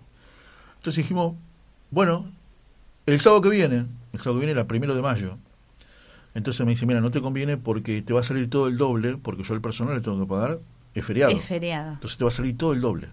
Pasarlo al otro. Bueno, dale. Y el siguiente era 8 de mayo. Era el día de la Virgen de Luján. Mira cómo fue eso. Pero nos sabíamos después que era la- el, del Día de la Virgen de Luján. Dijimos, bueno, el 8 de mayo, dale, podés, sí, dale, listo. Podés, mira, bueno. Claro, pues, ¿Vas a venir? tenés algo que hacer. claro. Este, Me encantó, muy bien. sí, muy sí, bien. sí, sí, sí. Así que bueno. Bueno, seguimos con los besos a toda la banda de Junín, a Juan José, a Juan Ignacio, al Doc Alberto, que hoy colaboró, a Martita, a Daniel, a Pati Pero, a Belis, ver, por supuesto. El, el doc es parte del staff.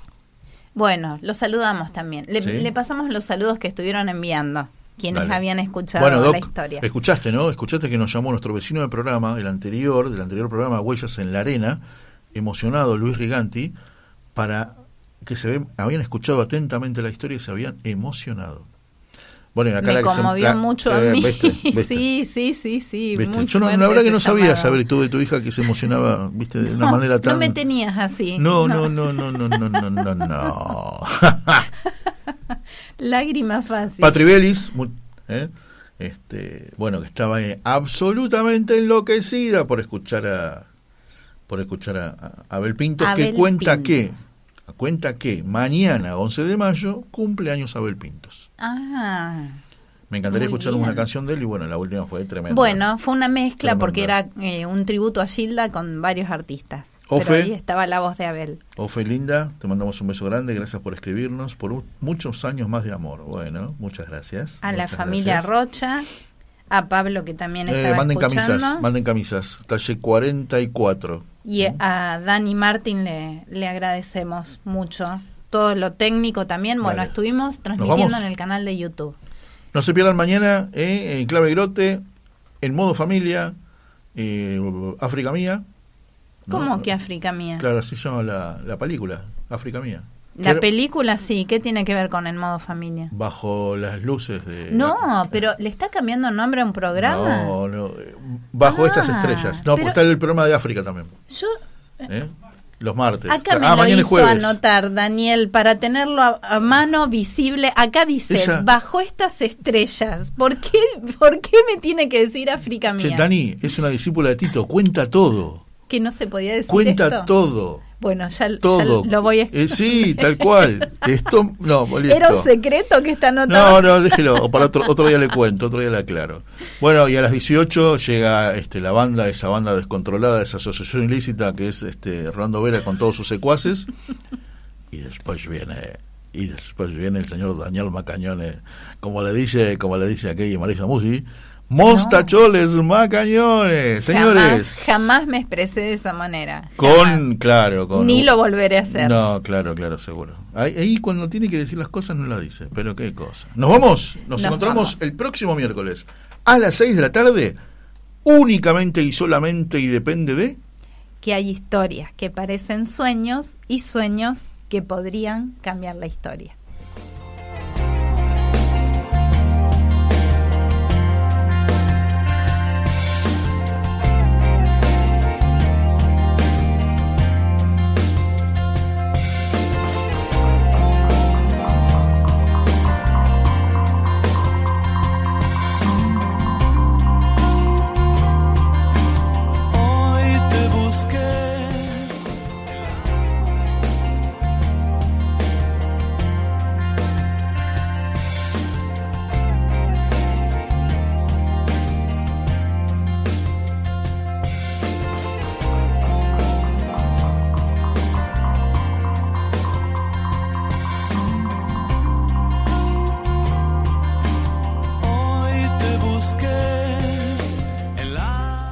Otro tema bellísimo, Dame Luz. Acá estaba el corito cantándolo.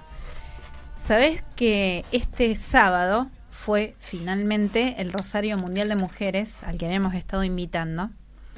Nos tocó un día espectacular, realmente hubo un sol muy lindo, un clima muy agradable y se generó un, un ambiente hermoso frente a la catedral, frente al cabildo, En Plaza de había Mayo. en Plaza de Mayo, acá en Buenos Aires, pero se hizo en, en un montón Ah, de ciudades de todo el país en distintos horarios. Acá fue el sábado a las 11 de la mañana y después peregrinamos hasta Santo Domingo y fue muy lindo porque iba la Virgen, Fátima abriendo la peregrinación y había muchos turistas circulando por la zona, sacando fotos, filmando y pasamos frente al museo de la ciudad y la gente del museo estaba en la puerta y uno de los empleados nos preguntó qué, qué día era, ¿Dónde qué es? era eso. Eso. Eh, como me ponen un aprieto, esa callecita que sale del costado de Plaza de Mayo directo a la iglesia de Santo Domingo. Empedrada, angostita, finita, Defensa.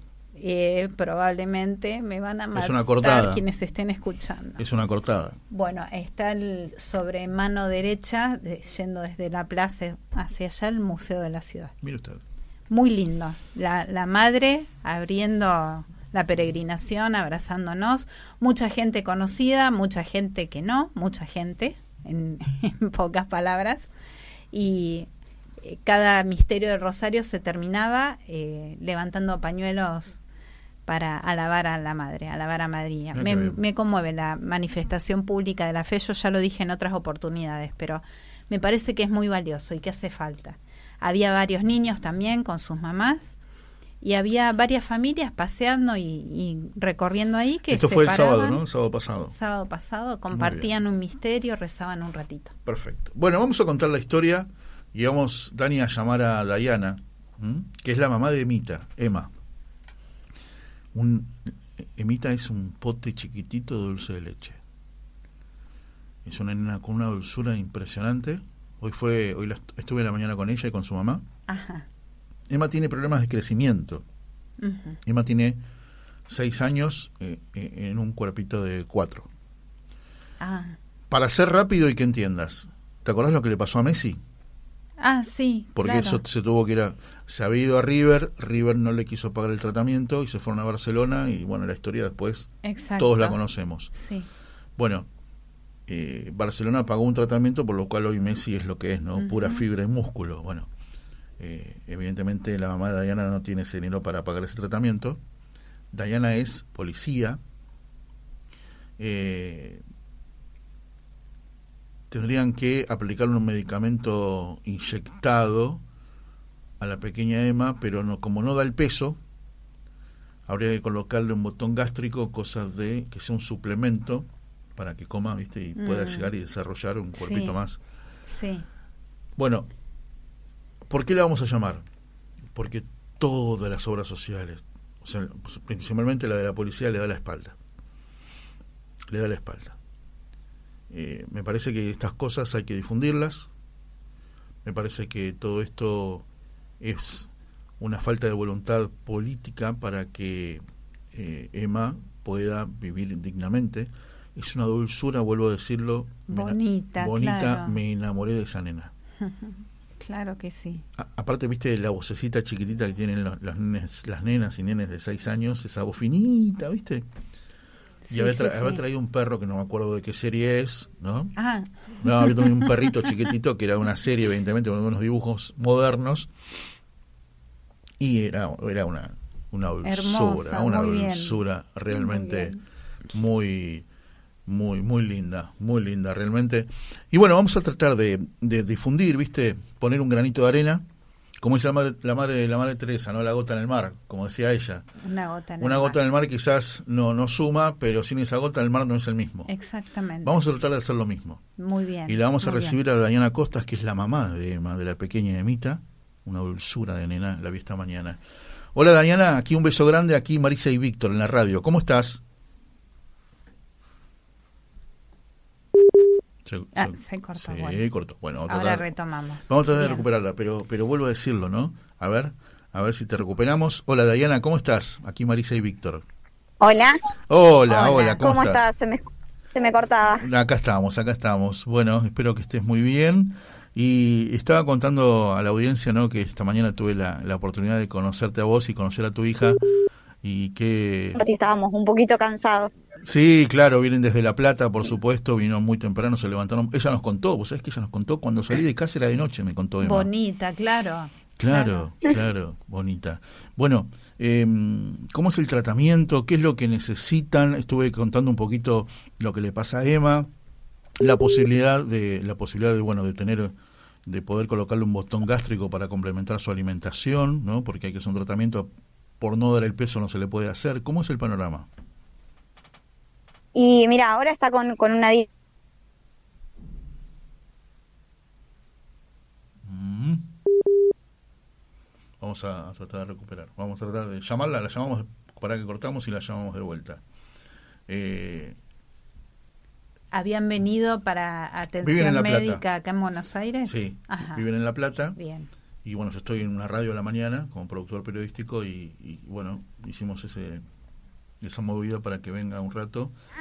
O- a ver, a ver ahora. Hola. O a ver ahora, Dayana. ¿Te- Hola, sí, Ahora se cortó. Se cortó, se cortó. Bueno, ahí estamos.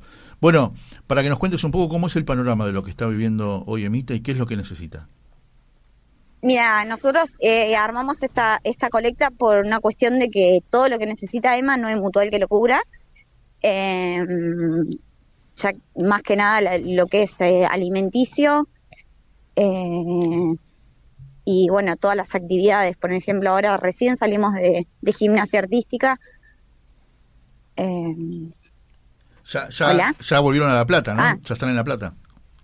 sí, estamos en La Plata, llegamos a las 3 de la tarde, a las 5 y media entro a gimnasia, Mirala. recién salimos de gimnasia eh, con todas las pilas.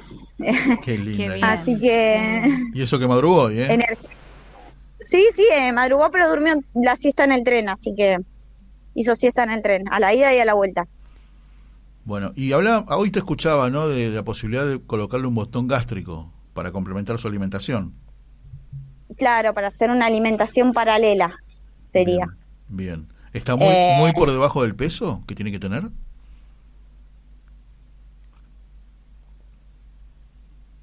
Mm, Me parece Bien. que otra Eh, sí, está muy fino por la cuestión de que la cuestión de ella es el, el tema no es el debajo del, el- sino que no engorda. Hagas lo que hagas, no engorda. Tiene Ah, reducido tanto el estómago Claro, que no, no engorda y come muy poco, tiene muy poco apetito. Claro. Entonces la idea es que mecánicamente se pueda hacer algo em, paralelo, Ajá. ¿viste? Pero bueno, es invasivo, es muy invasivo, uno Sí. trata de no hacérselo obviamente, claro. Eh, sí. em, pero bueno, lamentablemente las mutuales, por ejemplo, el botón gástrico lo toman como estético, no lo toman como algo que puede tener, que le da calidad de vida al chico que lo lleve. Como EMA son 120 días el tratamiento nomás, ellos me ofrecen la sonda nasogástrica. Con la sonda EMA no podría hacer vida normal, no podría ir al jardín, Ah, mira. eh, porque si se ahoga o algo, o sea, necesita una enfermera o un médico enseguida y no estaría teniendo eso. Eh, y el botón sí, podría hacer todas las actividades con el botón porque solamente yo le enchufaría la, la alimentación paralela al horario que me dijeran que la tengo que enchufar y nada más. En Claro. cambio la sonda es diferente porque va por garganta. claro. Y es, em, y es permanente eso también. Pero bueno, está más expuesta. Sí. Claro. Ma- está más expuesta, es más difícil ponerle, si a ella se le sale, yo tengo que ir al hospital a que alguien se lo coloque, no es que yo puedo ayudarla. Sí, claro. Eh, pero bueno, estamos en un momento que todo lo que es para bien está, está mal y todo lo que está mal está bien, ¿viste? Estamos así, lamentablemente, porque no hay mutual, yo eh, miré un montón de mutuales, no hay mutual que te den, aunque sea con el CUT, una alimentación eh, para el celíaco Mira. ni para el celíaco. Ponerle, Emma no puede, no es que es celíaca, no puede comer mucha cantidad de harina para que haga la digestión más rápido y le dé más hambre más seguido, ¿no? Y yo me mato cocinando, me mato cocinando, amasando todo y hago todo casero por esa cuestión, porque no es carísimo. Un paquete de 100 gramos, 100 gramos de fideos para celíaco es carísimo. Yo no sé cómo hacen las madres que tienen hijos con la patología que directamente no pueden comer harina. Emma puede comer, no es que se descompone, pero eh, Sí. está todo muy caro lo nutricional. Yo no sé los argentinos cuándo comen carne, pero mi hija tiene que comer de 7 días a la semana 6 carne Mm, claro. por ejemplo, y está carísimo. Eh, no hay no hay sueldo que aguante, yo soy sola con los dos y no hay sueldo que aguante todas esas cosas. A ven que hoy decía, a mí viene cualquiera y me dice, Diana, yo te ofrezco venirme a limpiar mi casa tres veces por semana, yo voy, no se me cae ningún anillo. Pero lamentablemente, eh, últimamente lo que hago es cambiar la plata con niñeras, porque no, los, no tienen edad para dejarlos solos a los chicos. Entonces No, yo claro. cuando voy a trabajar tengo que pagar una niñera. Estoy sola acá en La Plata con mis dos hijos. ¿Sos Eh, policía eh, de calle, Dayana? ¿Trabajás en, en La Plata? Yo ahora eh, me pasaron para administrativo, hace un año y pico estoy de- en administrativo y ahora estoy de licencia hoy en día, eh, porque yo tuve 10 cirugías hace cuatro años atrás eh, en el abdomen y bueno, me pasaron para administrativo. Yo, o sea, la idea mía es eh, el retiro activo porque no me no, no llego a, a dar función ya como policía por, por mis mismas patologías, ¿viste? Eh, yo tuve 10 cirugías, tengo problemas renales, tengo un montón de problemas además de lo demás. ¿Cirugías a Eh, raíz del servicio o no? No tiene que ver con eso. No. Ah, Lamentablemente no. Eh, lo mío fue hormonal después de tener la EMA. Eh, fue un cáncer uterino y bueno, llevó a que tenga una infección extrahospitalaria que me duró cinco años y fueron 10 cirugías para poderme limpiar. Impresionante, qué barbaridad. ¿Y cuál es la obra social de la policía, Diana? IOMA. IOMA. Nosotros tenemos la estatal, sí. Bien. Es Y IOMA. ¿Alguien- Entonces mi idea es Sí. eh, más que nada eso, porque la patología de EMA lo que tiene que la gente no sabe, que lleva años, puede estar hasta los 18 años con esta patología, los chicos, hasta que no cu- eh, cumplen la curva de crecimiento completa, Sí. ellos se tienen que seguir inyectando. Entonces yo no voy a vivir de una colecta toda mi vida, entonces mi idea es esa, poder hacerme una mutual paralela nacional, por ejemplo, o algo que me, que me pueda cubrir el... eh, eh, no sé si el 100%, pero tener otro trabajo que pueda ejercerlo y, y a la misma vez pueda tener otra mutual paralela que me cubra lo que no me cubre idioma o no sé, hacer algo, pero yo en esta en esta posición no puedo hacer nada, estoy atada de pie y mano. Para todo necesito solicitar permiso y un montón de cosas, ¿viste? ¿Hablaste de los dos porque hay un hermanito? Hay un hermanito de 12 que es un guerrero también porque la verdad que se la rebanca. Venía bancándose todo lo mío, pobre hijo, y ahora lo de la hermana. Y bueno, eh, la verdad que es un santo. Es un santo, es un gran compañero para mí porque tiene 12 años. Se pone la camiseta, Sí. ayuda. Él hasta él difunde con los amiguitos la colecta de la hermana. Es, es un amor ese chico. Bien. Es hijo mío, pero es Claro, La claro, verdad hay de dónde sacar testimonio, exactamente, lo, lo de ser guerrero Sí. Eh, contanos de la colecta, cómo colaboramos, cómo difundimos la forma de comunicarse con vos. bueno, y lo que nosotros personal no tiene Instagram eh, Emma es arroba costas Dayana ahí está todo lo de Emma Eh, estoy abierta a las mamás que tienen la misma patología o otra patología que necesiten ayuda en algo que yo pueda ayudar no tengo problema. Eh, y bueno, y después el alias de Emma es ayudemos.a.emita. Emita con doble M. Ayudemos, ayudemos. Punto a emita punto todo junto con doble M. ¿Está bien? Sí. Ayudemos. Punto- Separa- separado por dos puntos sería. Ayudemos. Punto a. Punto emita con doble M. Perfecto. Bien. Acá tomamos todo lo- sí, lo vamos lo a... vamos a poner en las redes. Sí, ¿Mm? exactamente. Bueno, la verdad que qué lindo haber conocido a tu hija, Diana. Eh, la verdad que se merece lo más lindo del mundo. ¿eh? Vamos a vamos a vamos a colaborar. ¿eh? Vamos a colaborar mucho para poder Ah, la verdad que es muy con bueno. la, con la difusión. Sí, y que alguien esté escuchando que, que pueda hacer algo más concreto que participar en esta Tal cual. colecta, Tal cual, justamente. tal cual. Diana, te mandamos un gran abrazo y de mandar un beso a ese Gracias. angelito hermoso. Mandale Y un beso. beso. beso a ustedes y que tengan buenas noches. Gracias. Igualmente, gracias. Diana Costas, la mamá, pero la mamá de una belleza. Vos no sabés lo que es, es una princesa. Y es chiquitito, menudito. ¿viste? Claro, Y Tiene esa vocecita que, que amo. Bueno, lo vas a poner seguramente en las redes. Agregamos al subir el programa a YouTube arroba Costas Dayana y ayudemos punto a punto emita con doble M para la campaña para la colecta en este momento que se está haciendo. Y llamamos por, por supuesto la atención de cualquier persona que esté en condiciones de, de dar una mano más grande que colaborar en esta colecta. Que así sea entonces. Vamos a, a canción, ¿te parece? Muy bien. Y, y continuamos. Son estas Y en canciones. un ratito saludo a, a todas las radios. Ah, no, pará, pará, dale, dale, dale. ¿Sí? Sí, sí, volvemos sí, sí, así. sí, dale. vamos, volvemos. Vamos que venimos. Vamos a mandar un beso muy grande a los amigos de FM Sendero que nos están escuchando en directo en este momento. A los amigos de BTR Radio que nos escuchan los días jueves. Un beso a Luis Sosa, su director.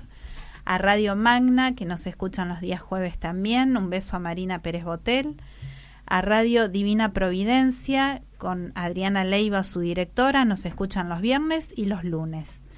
A Pensilvania, Solo Dios Radio, que también nos escuchan los lunes y los sábados, esto es en Estados Unidos y a Radio Felatina, que no se escuchan los días lunes. Un beso muy grande a Marcelo Tejada. Gracias a quienes se están comunicando y, enviando algún mensajito, o suscribiendo a las redes o replicando los programas, que todo ayuda e impulsa. Ahora sí, vamos con otro tema de Sergio Denis.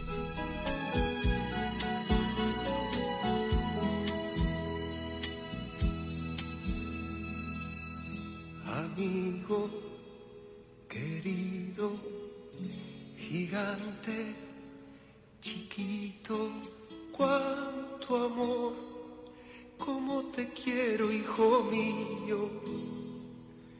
Mírame siempre a los ojos, que en tus ojos me miro. Amigo querido, travieso, bandido, yo soñé y eras mi sueño, hijo mío. Ayúdame a entender la vida, a querer ser bueno. Ayúdame a creerte siempre, a escucharte siempre, a entender. Ayúdame a pintar tu mundo de un amor profundo. Ayúdame a llenar la casa de luz de esperanza. Ayúdame.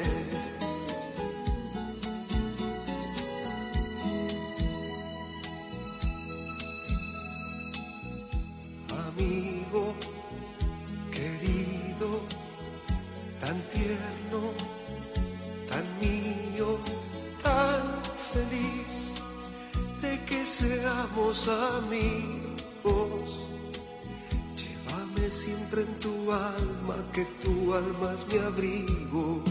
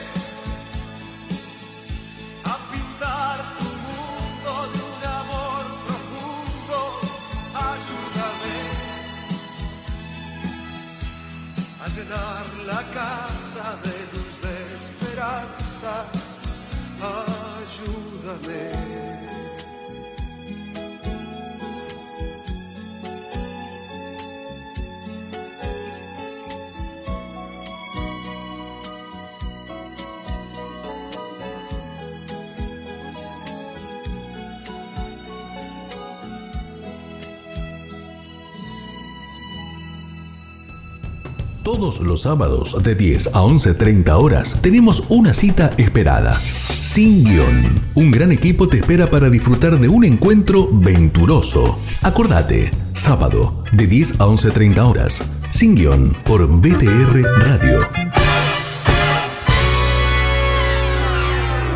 No faltes. Todos los miércoles a las 19 horas, la actualidad de las actividades del Santo Padre y de la Iglesia que Él enseña y santifica, la compartimos en El Santo Padre, Testigo de Cristo. Abre la puerta y entra a mi hogar. Programa de bendición con la conducción de Alejandra González por BTR Radio. Te esperamos.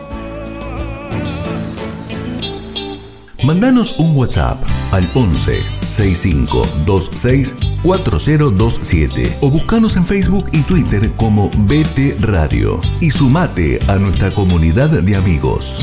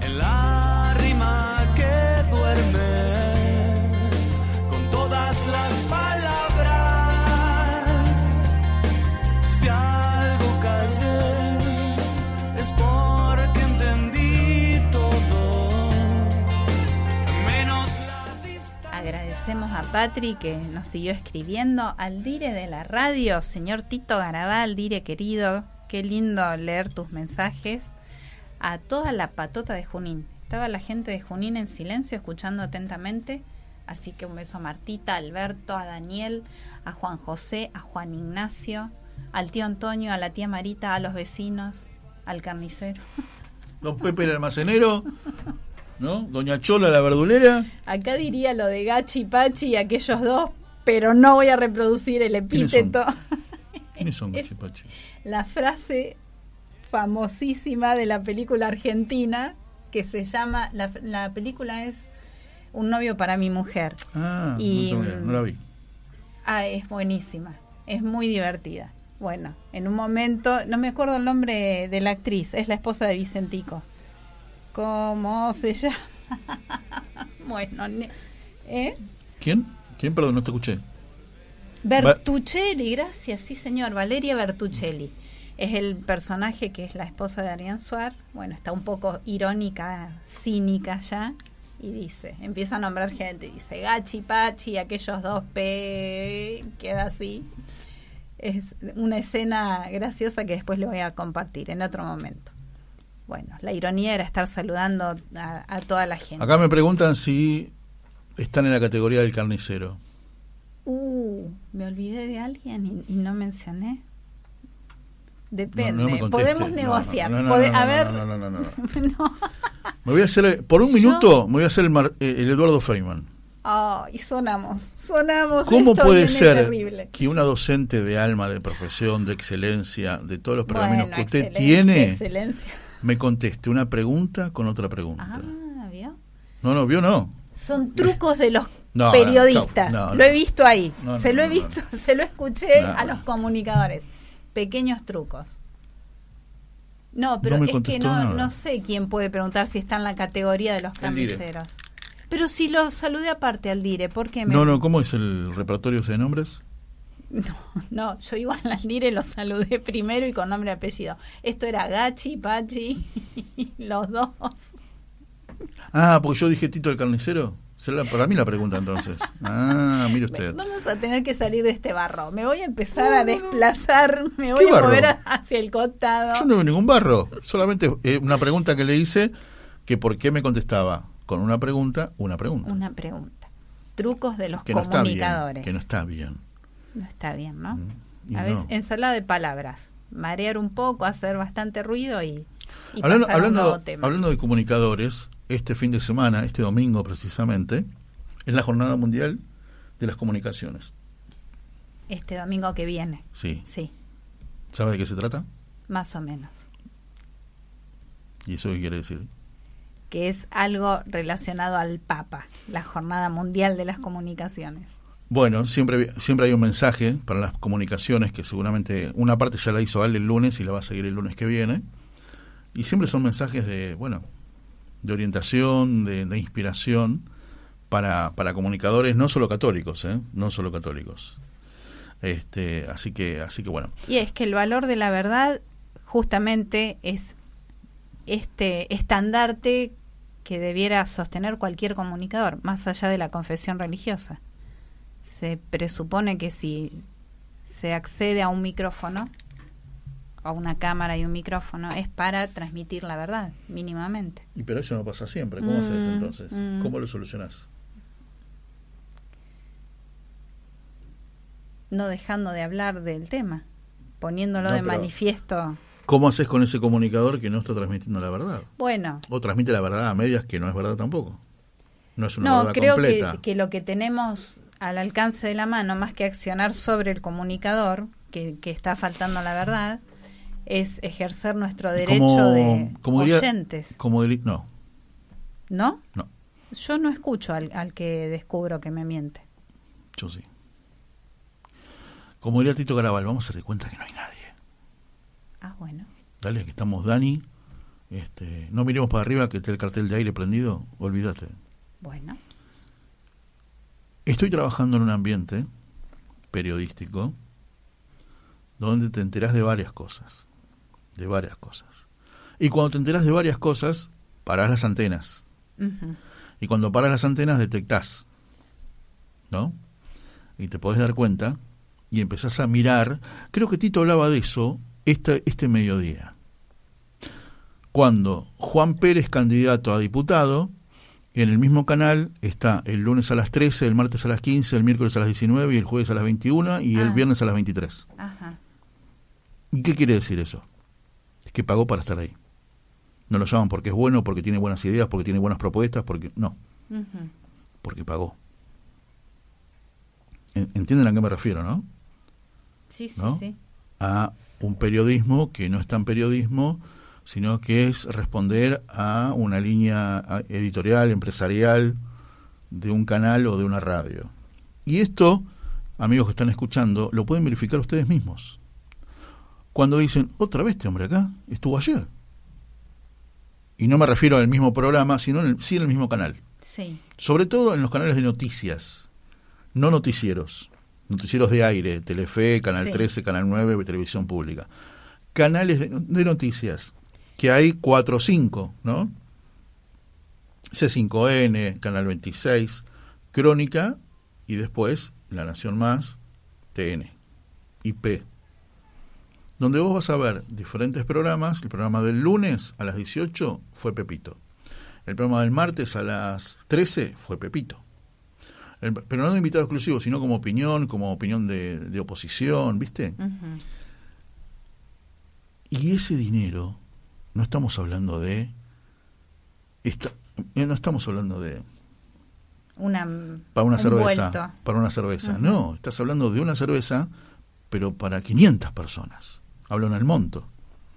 Un pilón de billetes. ¿Que de dónde sale?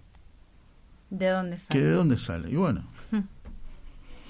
muchas veces, a ver, ayer nos horrorizamos, vos me hiciste el comentario, cuando dijeron, Milei da una charla y cobra sus charlas 20 mil dólares. Dólares, ¿eh? Pero lo está cambiando por su trabajo. Y, ca- y él dice, yo cobro esto, si me querés me contratás, si no, no. ¿No es cierto? Sí, sí. ¿Y de dónde sale la plata para su campaña? De sus charlas. No, Entonces, no, no, eso también escuché en esta explicación. Claro. La plata de las campañas, hasta ahora, cada viaje por la Argentina, no lo está pagando él ni es de sus charlas. Lo de sus charlas es para vivir él. La plata de las campañas él no la ve, ni su hermana, que es la que lleva la campaña, sino que son empresarios no argentinos vamos, igual, que eh, No. organizan todo. eh, no, pero ya que lo mencionó, lo aclaramos. Por lo menos esto es, es como se explicó en esta entrevista. Eh, organizan el llevarlo a Milei, a una comitiva de unas ocho, ocho personas que lo acompañan, reservan el hotel eh, y el lugar donde va a dar las charlas y las entrevistas periodísticas y le pagan el vuelo. Eh, de modo que él eh, se traslada, eh, cumple su labor de campaña y regresa, no viendo un peso, no, no recibiendo aportes extras, nada. Hasta ahora es como se ha manejado la campaña de Milei y tengo entendido que viajó por un montón de provincias ya de- del país. Exactamente. Pero igual, eso es bastante transparente. Yo creo que sí, porque además no, no, No sé, te no dejan sería- pegado con que Por le eso, no el nada caso. a alguien puntual. No Vos estás claro, haciendo... No sería el caso. Igual no, me refería Claro. a eso. No, no me, no me refería a él precisamente. Ojo que no estoy haciendo campaña por nadie ni hablando. Pero me- a mí me llama la atención lo otro. Lo otro, lo de los partidos grandes, que ya gobernaron. Sí. Milei en todo caso nunca gobernó. No. De los otros, donde se repite tanto el mismo invitado. Me llama poderosamente la atención. Y ahora que estoy del otro lado del mostrador, puedo saber cómo se hace. Y no es nada lindo. Y no es nada lindo, te No, puedo y asegurar. tampoco es nada lindo Es de parte- verle a determinadas empresas es cuando parte- están implicadas en, en perjuicios para el país. Y esto es muy complicado, pero a ver, si, si tenés que hacer algo para proteger al, al país que querés gobernar y esa empresa que la está perjudicando es la que te Está bien, financia, pero, claro, ¿cómo y después- a poder accionar? No tenés libertad ahí, Claro, obviamente. si recibís aportes privados de- en algún momento tenés que devolver el favor. Exacto. Por ejemplo, voy a poner un ejemplo. El programa Más Viviana, anoche. ¿No? Armás un programa con dos candidatas, va, no sé si en este caso esta mujer, ¿cómo se llama? La- Arrieto. Florencia Arrieto es, es candidata. Sí, Victoria Villarroel, que está declarada ya la vice de, de es la vice de la fórmula de Milei. En sí. un momento se pusieron a discutir como dos mujeres que estaban en la cola de la verdulería y una se coló y la otra no la vio. A ese nivel. A ese. Háblame de que si estaba cauchada. No, me- no, no quiero hablar de Ujú. eso. Por ahora que no. El pobre papel. Y pongo en este caso mujer. Hay varones y peores. ¿No? Pero es el, el recuerdo más fresco. ¿Cuál sería la propuesta? O sea, discuten las dos, ninguna deja hablar a otra, y pero el, el- el televidente, digamos, que es el que vas a ser alguien gracias al voto de esa persona, Sí. ¿no es cierto? Bueno, ahí vuelve el valor de la verdad. Porque en esas discusiones de verdulería, como decís, en general se nota claramente quién está aportando algún fundamento, algún argumento y quién está haciendo ruido para tapar y acallar al otro. En general funciona así. Y también pasa esto, Ah. el que tiene un, un historial, bueno, también se tiene que hacer cargo de su historia. Bueno, Además, una cosa es decir, che, acá en el pasado, hace cinco años yo me equivoqué, No, hice jamás. esto. Bueno, entonces, No. Bueno, entonces estás años luz de asumí eso. las consecuencias. pero porque, estás años luz, ¿qué estás pretendiendo? Bueno, Estás bueno, años el luz. valor de verdad que no, no estábamos existe. planteando. En la política no está. En la política no está, ni nunca estuvo, ni va a estar. Mm, Ni va a estar. No me diga que no va a estar. Balseiro, por favor. Olvídate, no va a estar. Entonces tenés que manejarte como lo escuché a Nacho López, José Ignacio López, hablar de esto. ¿Qué pasa? La pregunta era, ¿qué le recomendaría a los jóvenes que quieren entrar a la política? Sí, Y él le dijo que se metan en la política, que se embarren, pero cuando salen de ese barro, que se manguereen la ropa y el barro sale. Ahora, si no te quieres sacar el barro, vas a terminar como tantos otros. claro. Procesado, claro. culpado, sospechado, todo eso. Y después, ¿por qué no se hace la ficha limpia? Porque no conviene. Porque la ficha limpia, ¿qué es? Candidatos que no tengan causa alguna en la justicia. Si sale eso, que se quedan afuera, el 60%. Entonces, ¿qué hacemos? No, negociamos, pateamos, así entramos todos. Ve figuras como Martín Lustó, desesperado por engancharse, ¿viste? va a estar con un gancho de carnicero con una percha, tratando de no quedarse afuera. Capaz que no sé si existiría la figura del concejal en la ciudad de Buenos Aires, va por eso.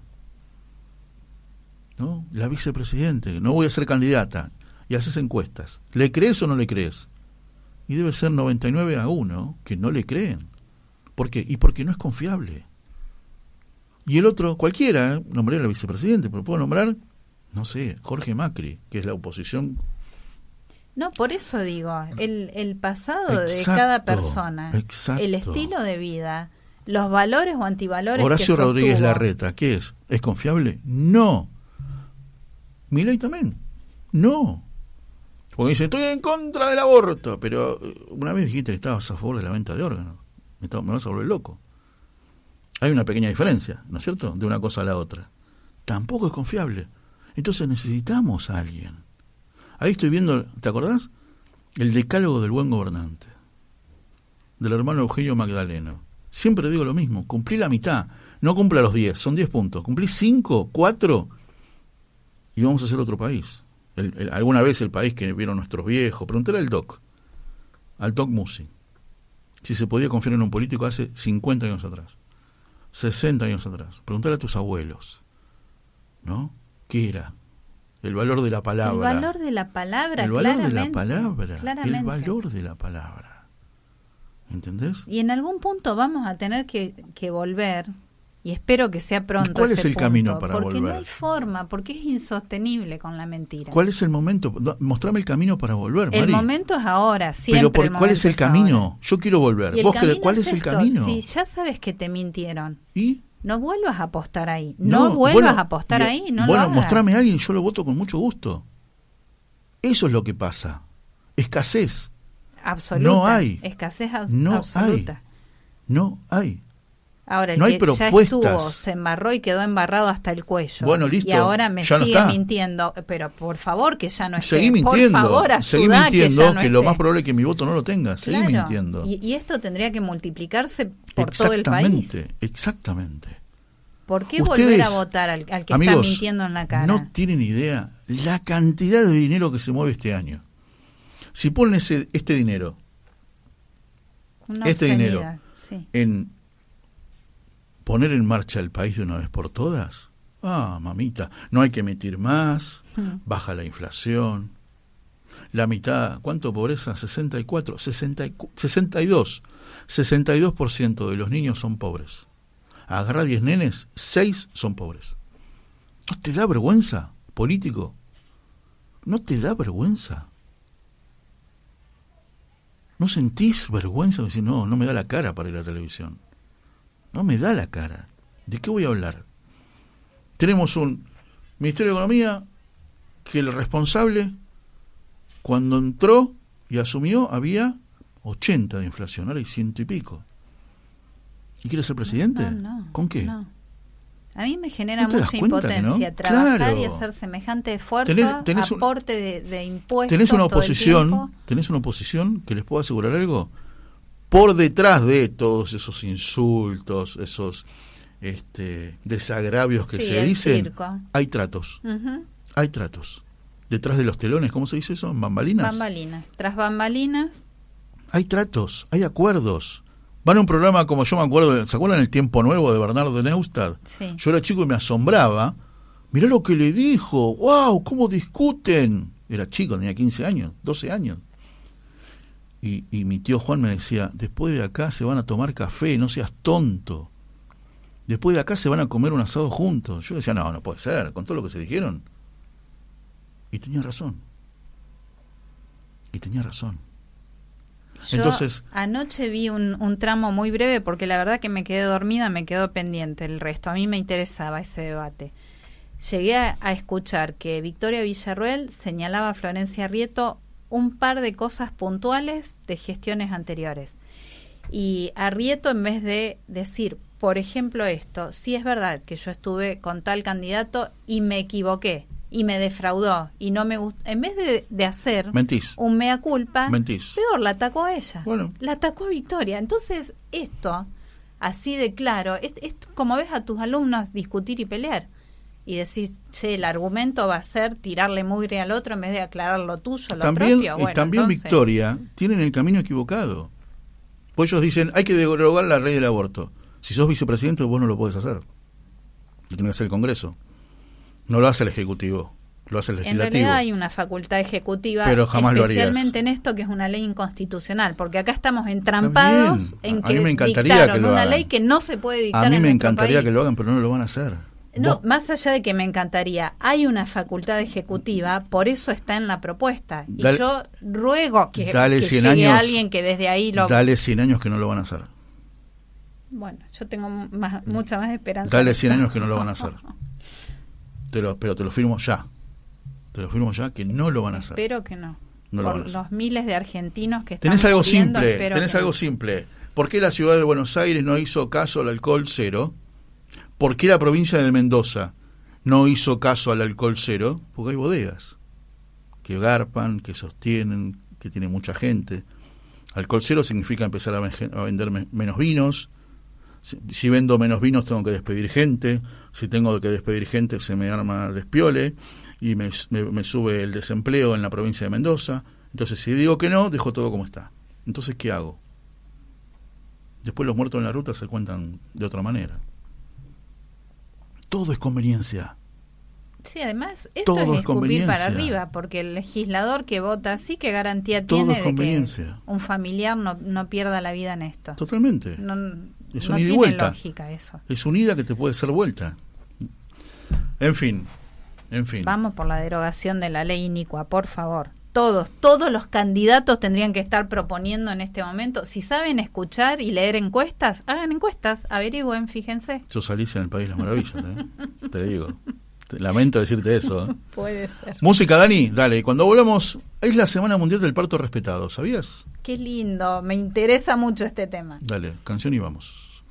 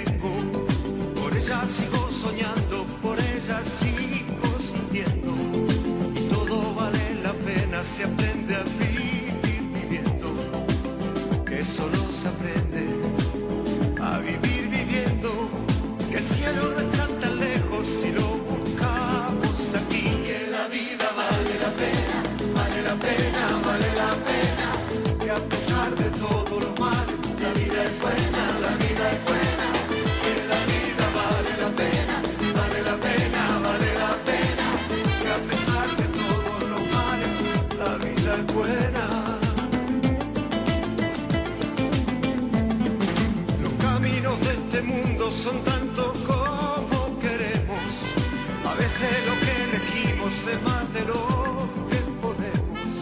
Y aunque nos equivoquemos, vale la pena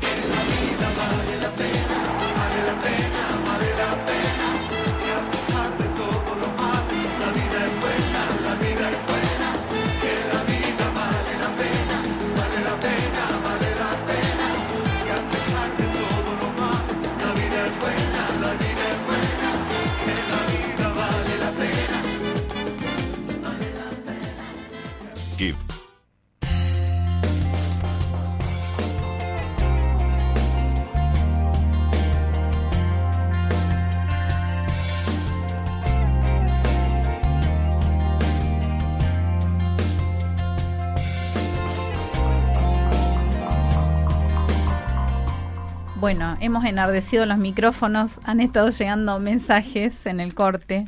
por ejemplo, en, alusión a, la campaña de Maratea con Independiente, a, premiar a Moyano en contrapartida, estas incoherencias, estas incongruencias a las que nos someten. Por eso digo, organicen encuestas, aprendan a escuchar, escuchen el viento, escuchen los susurros, ¿no? A ver por dónde va el, el pueblo, por dónde va la gente, por dónde vamos los ciudadanos, a ver qué les parece. Eh, vamos a cambiar un poquito el ángulo de este enardecido fuego cruzado. Qué frase moderna, cambiando el ángulo de la información. Eso lo decía Sergio Villarroel en ¿no? Eh, ¿Cómo era? Buenas noches Argentina, ¿te acordás? Año 85, se ve que bueno. Es la semana del parto respetado. Este, semana este mundial. el cambio, mundial. A nivel mundial. El parto respetado, que parecía una obviedad, parecía algo... ¿Parto este, respetado o parto humanizado? Cualquiera de los dos. Exactamente. Y ahora vamos a ver bien por qué. Esta obviedad hay que estar aclarándola y asumiéndola. Así que vamos a comunicar con a comunicar, a comunicarnos con una experta, una puericultora. Es Roxana Tahuenca de Balseiro, es esposa del productor, conductor de Almas con Historia y estudió puericultura y tiene una amplia experiencia acompañando a mujeres en el tramo final del embarazo, en el parto, en la lactancia, que es tan importante también, toda esta parte del nacimiento, de la llegada al mundo. Así que le damos la bienvenida. Roxana, ¿estás en comunicación? ¿Nos escuchas? Así es, ¿cómo andan? ¿Cómo te va? Qué alegría escucharte. Igualmente. Y bueno, recién te escuchaba decir que hay que escuchar los vientos de cambio, hay que escuchar el susurro y esto del parto respetado o el parto humanizado, como, como ustedes bien lo decían, también es escuchar los vientos de cambio. Contanos un poquito, sí. La realidad es que a veces uno, hasta que no entra en esta problemática o hasta que no tomas contacto con lo que sucede en las salas de parto, en los hospitales, en las clínicas, en los sistemas de salud, tanto públicos como privados, no llegas a tomar dimensión de lo que se trata. Hoy en día no solamente eh, se escuchan estos vientos de cambio, como decimos, eh, en relación a lo que es el parto respetado, humanizado, sino también se escucha mucho el término violencia obstétrica. Entonces, un poquito, pero a mí como siempre me gusta poner la, mirada en lo positivo, eh, prefiero centrarme en, lo que es esto de, cuando hablamos de parto respetado, humanizado, ¿qué es lo que estamos diciendo? ¿Sí? La realidad es que a simple vista parecería ser que, a ver, no hay más humano que el inicio de la vida, no hay nada más humano que ese momento y ser protagonista de ese momento.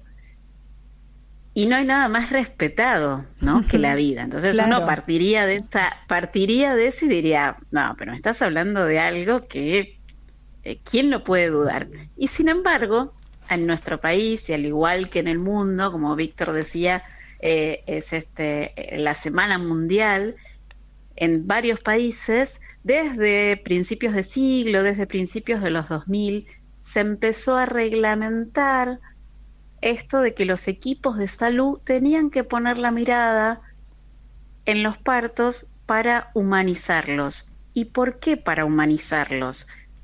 Porque la realidad es que se empezó a ver al proceso del embarazo y al proceso del parto como algo que es necesario curar, que es necesario intervenir.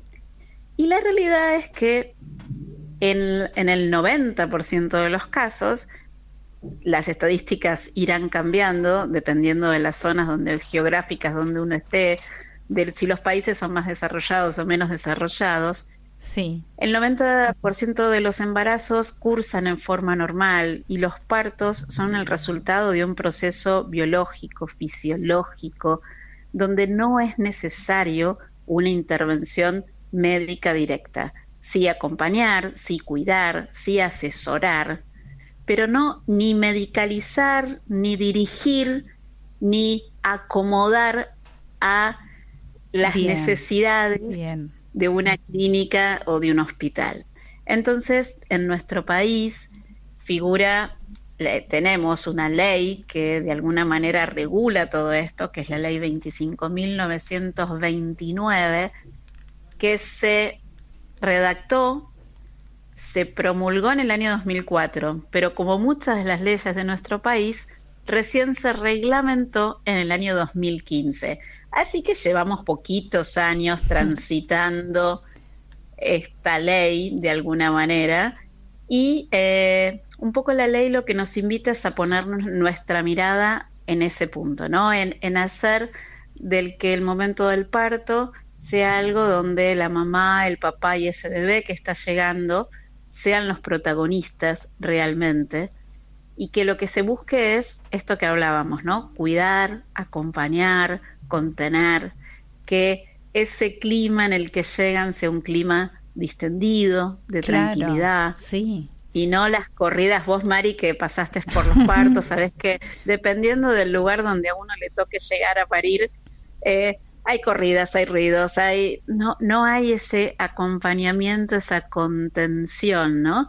Ni para la mamá ni para el bebé, porque la realidad es que hasta la forma en la que la posición que pare la mujer está más pensado en la comodidad del, médico y del equipo médico que la va a asistir que, que en la, eh, digamos, en la comodidad de, esa mamá, ¿no? A veces mismo se las ata, no se las deja mover, cuando en realidad para facilitar ese trabajo de parto, ese recorrido que tiene que hacer el bebé por el canal de parto, sería mucho más fácil si la mujer pudiera desplazarse. Entonces las salas de parto deberían ser un poco más grandes, para que la mujer tuviera esa capacidad, que ella pueda elegir con quién estar, porque a veces no hay un padre presente, entonces a veces hay una abuela, a veces hay una amiga, alguien que la pueda acompañar y contener en ese momento, que no pase por esa experiencia solita, solo con un equipo médico, que a lo mejor si llegó a la guardia y no estaba su médico, ni siquiera conoce a las personas que la están acompañando. Y también un poco proteger a ese bebé que nace, que tenga ese momento de contacto personal con la mamá sin tantas intervenciones, ¿no? Ser un poco más espectadores, el profesional de la salud, y no tanto protagonistas. Los protagonistas a medida que, que, hablabas me acordé dos cosas. Una que en Junín era famosa una partera de, de un hospital público que le decía a las parturientas en, en el momento final de parir, te gustó y disfrutaste hace nueve meses, así que ahora no grites ni hagas escándalo. Era horroroso saber que había alguien hablando así. Y el otro tema que pensaba con lo de la medicalización, que en un punto se había puesto de moda la, la anestesia, la famosa peridural. La penidural. Sí, exactamente. La penidural y la cantidad de cesáreas que se practican que no son necesarias. Bueno, este otro tema, la cesárea programada por, por comodidad, comodidad del médico que va a asistir, comodidad. el médico o a veces eh, por a veces la mamá por no estar informada este, correctamente, que eso también esta ley no, nos invita a eso, a que la mamá tiene que estar asesorada durante el proceso de gestación, al momento del parto y en el posparto, tiene que estar bien asesorada.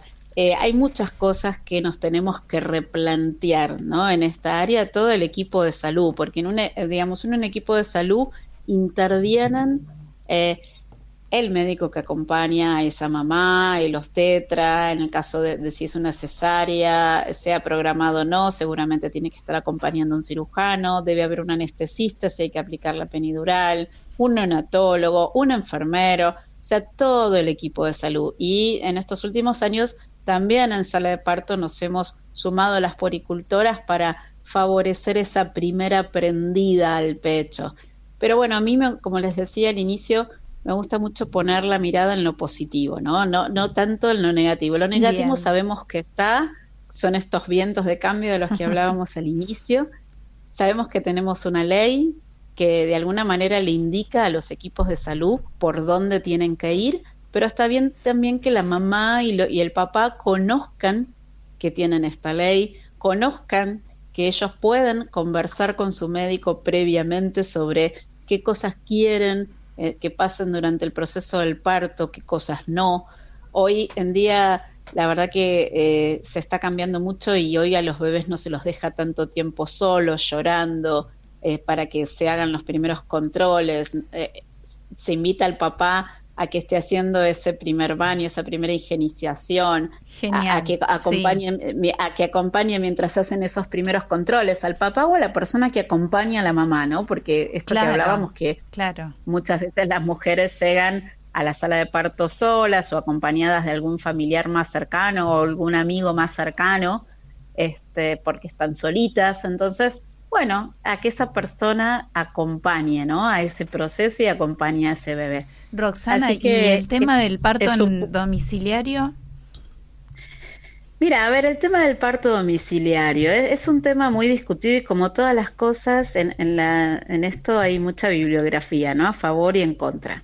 Eh, lo primero que tengo que decirte es que yo no soy ni, ni, ni ni doula, ni, ni soy este, obstetra, digamos, mi, mi, mi, referencia siempre está en acompañar a las mamás en todo lo que es el proceso de los cuidados del recién nacido, la lactancia, que para esto necesitaríamos seguramente un especialista eh, en lo que es, bueno, un obstetra o, este, digamos, en, en, algún médico, tener un ginecólogo también, o en algún médico clínico muy entrenado en partos, pero la realidad es que eh, las, la búsqueda de los partos domiciliarios ha justamente nacido por esto de que, si bien los partos domiciliarios se practican, yo creo que desde que el hombre llegó al mundo, pero este, en estos últimos tiempos ha crecido mucho, en estos últimos, te diría en estas últimas décadas, justamente porque las mujeres no sienten que son respetadas y cuidadas en una sala de parto de un hospital o de una clínica. Entonces buscan armar como su propio espacio, que ese espacio del nacimiento sea cuidado, respetado, y entonces buscan profesionales que las puedan acompañar. Cuando el parto, cuando a ver, cuando tenemos un embarazo que ha cursado sin complicaciones, cuando tenemos una mujer que está sana, un bebé que está sano, es muy factible que el resultado de un parto domiciliario sea el esperado, que todo curse y si encima además hay un acompañamiento de algún profesional, seguramente va a cursar de manera favorable y, no va a haber grandes complicaciones si se puede hacer en, un domicilio. La realidad es que muchas veces no se partimos de mamás sanas, partimos de, de un este, bebé sano, pero a veces a último momento surgen complicaciones que no se pueden resolver en un domicilio. Y que esos primeros minutos, esa primera hora, es vital para salvar o la vida de la mamá o la vida del bebé. o la vida de ambos, porque a veces queda en juego la vida de ambos. Entonces, es como un riesgo, un costo, ¿no? Eh, eh, riesgo-beneficio en esto. El riesgo es muy alto porque, eh, digamos, cuando vos estás en tu domicilio no tenés ni todas las medidas sanitarias que se necesitan, ni todo el equipo de asistencia que necesitarías si algo se complica. Si no complica, estaríamos felices todos. Pero como hasta último momento no se sabe cómo se van a desencadenar las cosas, la realidad es que no es una buena práctica un parto domiciliario. Eh, esto no quita que vos, bien asesorada, puedas hacer casi todo el trabajo de parto en tu casa y puedas asistir a la clínica ya en la instancia final. Eso hoy es, es, eh, realmente bastante recomendado. Se le da como estas pautas de alerta a la mamá para que sepa el momento en el que realmente tiene que ir a la clínica y el momento que puede transitar esa primera etapa del trabajo de parto en su casa esa es una opción. La otra opción es que ya hay clínicas y sanatorios que cuentan con equipos de parto que se llaman así, equipos de parto humanizados, donde se dan ciertas flexibilidades que por ahí en una sala de parto estándar no, no, no las tienen. Entonces se trabaja con otro equipo de profesionales que entonces no tienen que estar tan altamente calificados porque se acompaña el tiempo fisiológico. Hay trabajos de parto de seis horas, hay trabajos de parto de diez. o sea, no, no. Cada bebé elige el momento en el que quieren hacer. Entonces, eh, hay que acompañar esa elección del bebé. Bien, y el tema de la primer prendida, decías recién, te referías a, que el bebé se prenda la teta. ¿Cómo es a la teta, es, muy lindo, eh, es una definición muy linda que también se ha generado en estos últimos años que se llama la hora sagrada. La hora sagrada. La hora sagrada se llama, en realidad no necesariamente es una hora, eh, es un periodo, puede ser un periodo un poquito más largo, ya en algunas clínicas, eh, si bien cuesta mucho, y eso sí te lo digo desde la experiencia, cuesta mucho este, que las clínicas un poco sean dóciles a trabajar en esta línea, eh, pero se trata de respetar ese primer contacto piel con piel con su mamá, la piel del bebé desnudo, en el cuerpo desnudo de la mamá, y que puedan quedarse en ese tiempo, esos 60 minutos o 90 minutos, eh, que le van a dar al bebé un montón de beneficios y a la mamá también. Y la verdad que cuando técnicamente uno eh, lo va aprendiendo o lo vas viendo o experimentando realmente en la sala de, parto, eh, la verdad que te maravilla porque eh, es tan simple, es algo tan simple y que tanto beneficios genera. Son los 60 minutos inmediatamente posteriores al alumbramiento.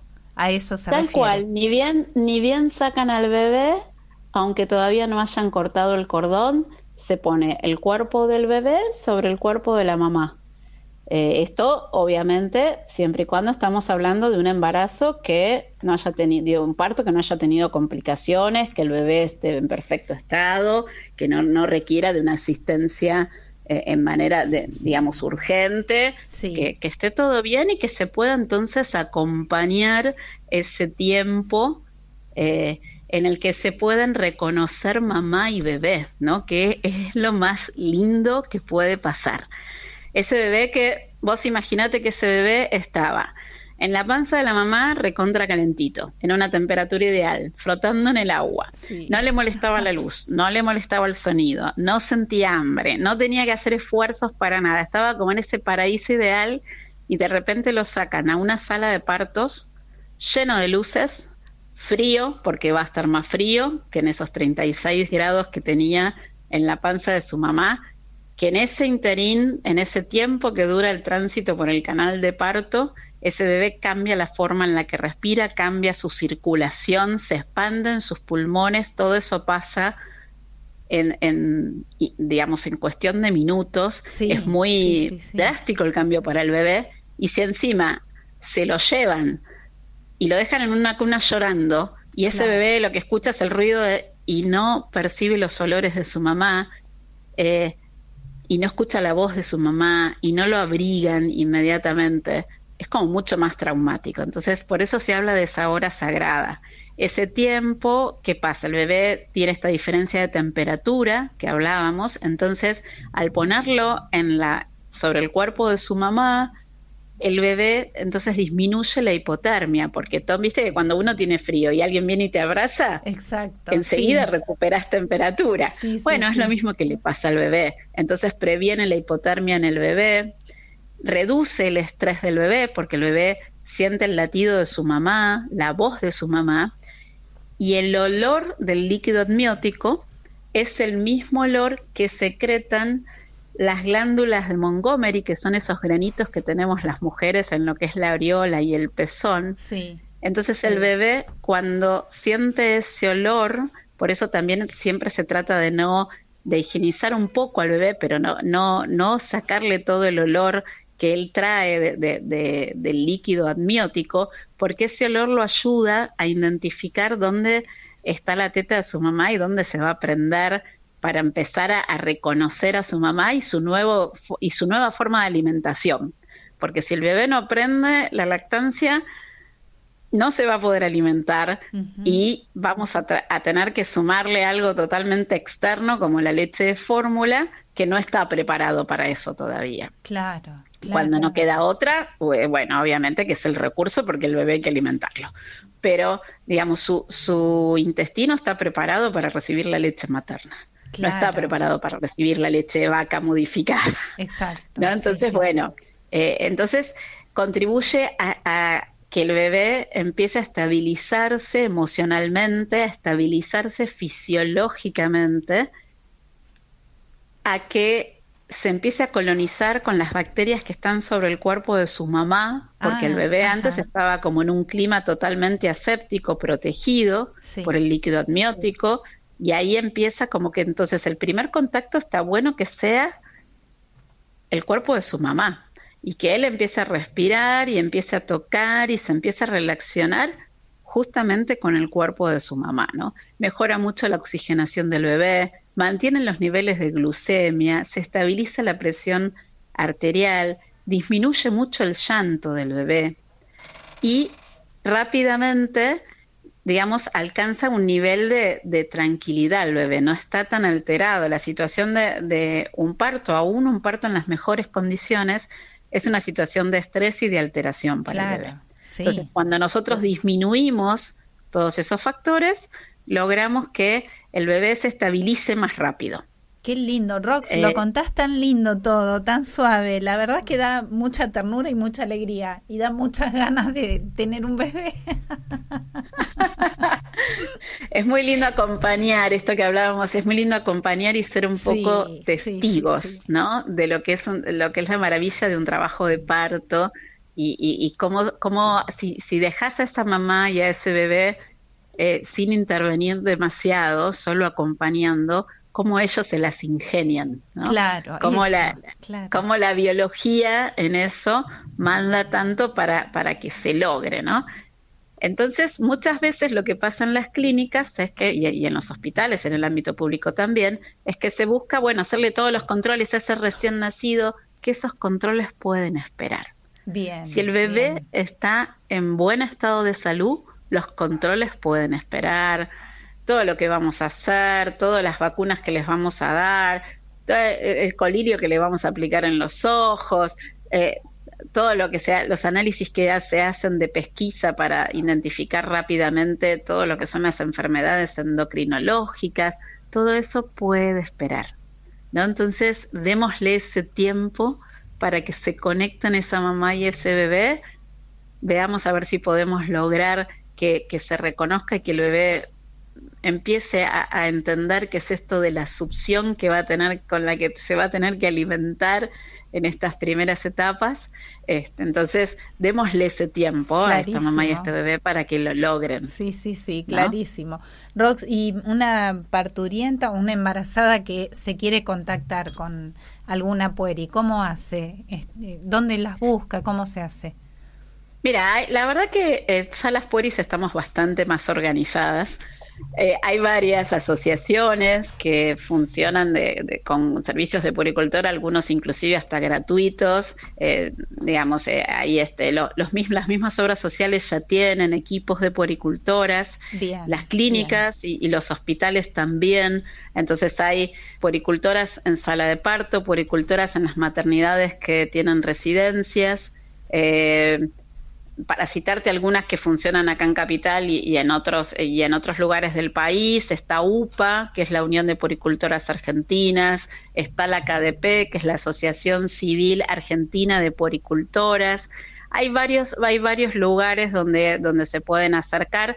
Lo primero siempre es que yo la, referencia que siempre les doy es que busquen en, en sus este, cartillas, que averigüen en sus obras sociales, eh, porque la verdad que con el tiempo se ha ido como incorporando este servicio. A veces tienen horarios más reducidos y a veces tienen poricultoras que están ah, por lo que se llama demanda espontánea, entonces que averigüen en qué horarios están, pero que todo esto lo hagan en la previa, para que cuando llegue ese momento eh, en el que se ven en la necesidad de hacer una consulta, ya hayan previsto dónde hacerla. Claro. Así que siempre es bueno. Yo siempre les aconsejo que cercano a la semana 30 de embarazo vean de contactar a alguna poricultora o saber que en la clínica donde van a tener el bebé si hay, o su- si su obra social tiene, o con su obstetra o con su pediatra, porque por lo general hoy en día los obstetras y los pediatras también trabajan con poricultoras.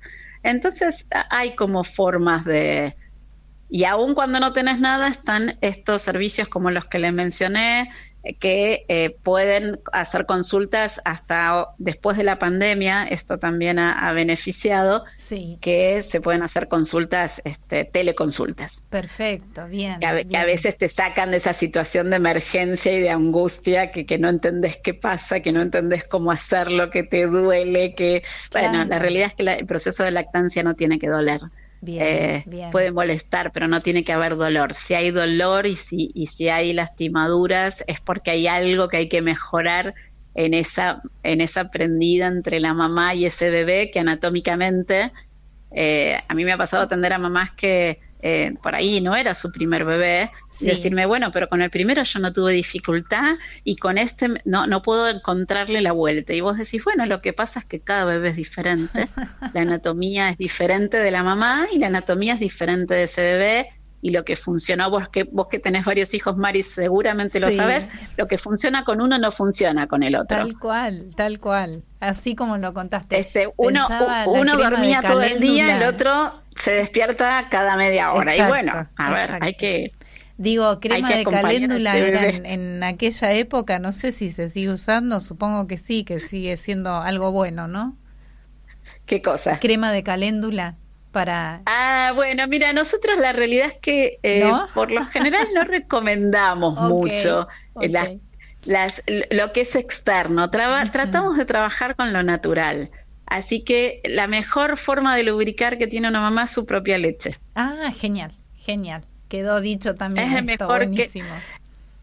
Es lo mejor que hará. Ya cuando hay una lastimadura o algo, ahí se pueden accionar con otras cosas. Pero, digamos, el cuidado básico tiene que ser una higiene normal, eh, con agua, tratando de usar la menor cantidad de químicos posibles, con un jabón neutro en lo posible y la lubricación. Bien, Y, bien, y como ser como muy constante en esto, ¿no? Lubricar, ah, prim- digamos, antes de que el bebé, este, y no tener miedo a sacar al bebé de la teta si, si me duele, para acomodarlo mejor. Eh, hay un montón de cosas bien. que podemos hacer para, para evitar que, que- Perfecto. que los pechos se lastimen y eso. Perfecto. Roxana, muy completo todo lo que explicaste, muy lindo y la verdad que con gran dulzura y ternura. Seguramente te vamos a volver a molestar en el año. para- Cuando ustedes, cuando ustedes lo, lo requieran necesario. Muchísimas gracias. Un beso enorme. Bueno, un abrazo. Que Hasta sigan muy bien. Era Roxana, Ta- Roxana Tahuenca de Balseiro, puericultora, hablando de lactancia, de, de parto respetado, humanizado. Y creo que nos queda un tema más de Sergio Denis antes de despedirnos, Dani. Vamos a escuchar y nos despedimos.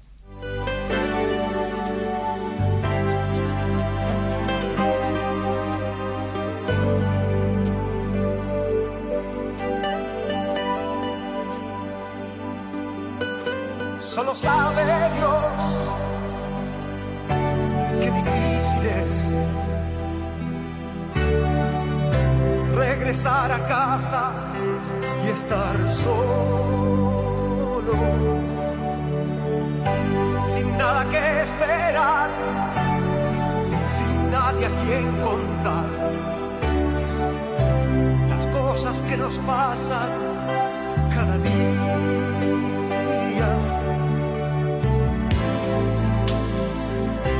Aceptarnos un error, por no atrevernos al amor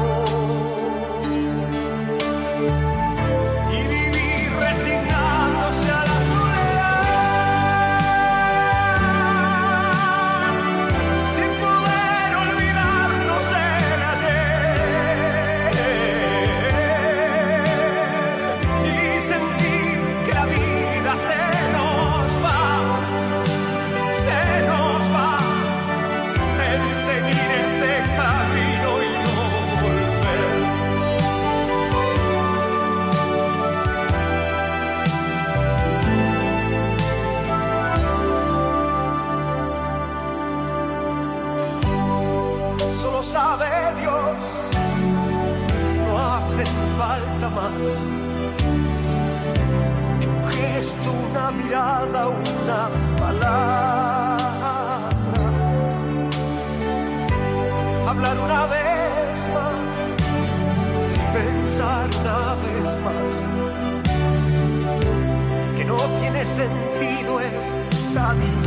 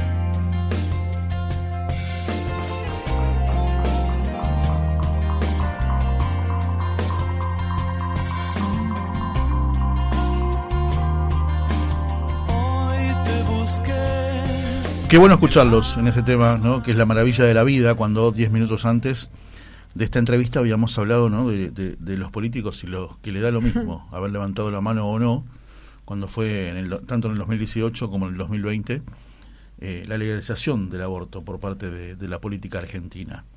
Y que en ese momento la política fue evidente que se manejó por plata.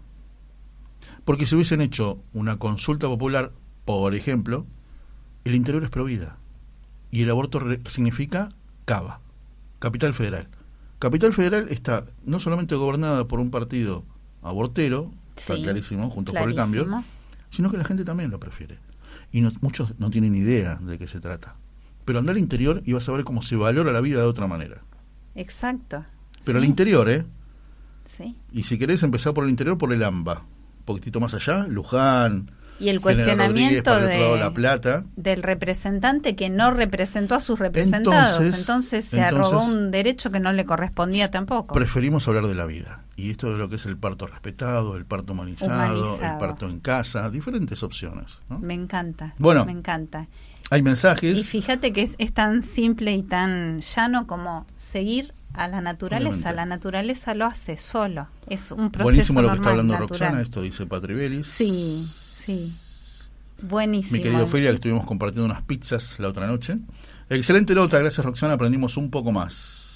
Sí, muy clara. Hermosa muy- la muy nota de. Emita. Cuánto ayuda necesita la gente más humilde y la crueldad de las obras sociales y poderosos que hacen caso omiso a los padecimientos de los padres. Ofelia lo habla con mucho conocimiento de causa. No voy a aclarar más, pero lo habla con Muy mucho claro el mensaje. de causa. Muy claro el mensaje, sí, Ofelia, sí, sí. ahora si bien está retirada, entregó su vida a la salud. Y pasó haciendo el bien a la salud. Ella trabajaba en una institución muy importante. Y era prácticamente la mano derecha del mandamás. Sí, Y usaba eso en beneficio de los que lo necesitaban. Vos tenías algún familiar o algún amigo, ¿qué te pasa? ¿Y dónde está? En tal lugar. Bueno, déjame. ¿Y qué necesitas? Y me gustaría que se quede hasta que un caso Sí. concreto. Sí, Me exacto. gustaría que se quede porque mi abuela se va a ir en dos o tres días y me gustaría que esté ahí y no en su casa. Que no muera en su casa, que muera ahí, que va a estar atendida hasta el minuto último. Ofelia, Dululu, a la hora, dalo por hecho. Y se quedó y esa mu- mujer fue el deseo de sus hijos y sus nietos que se vaya al cielo desde ese lugar atendida. O por ejemplo, Por ejemplo, por ejemplo, un, un detalle Hay para muestra basta un botón, ¿no? Muchísima gente que, que dignifica su trabajo. Ofelia es una de ellas, y lo digo, pero me pongo de pie. Em, ¿Qué más? Tito Graval, estuviste, estuviste tan cercano como, como nunca.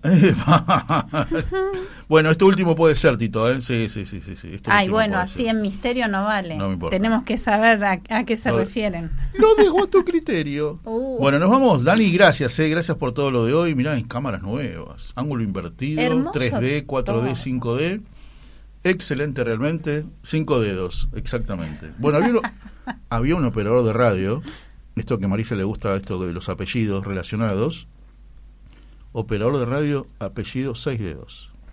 Evidentemente lo condicionaba su apellido. era para eso. No, era para eso. Se Nos tenía que encontramos a el próximo miércoles. Mañana no se pierdan toda la programación de Radio Grote a lo largo de toda, desde el mediodía hasta la noche. Y nos vamos. Nos encontramos el próximo miércoles solamente por.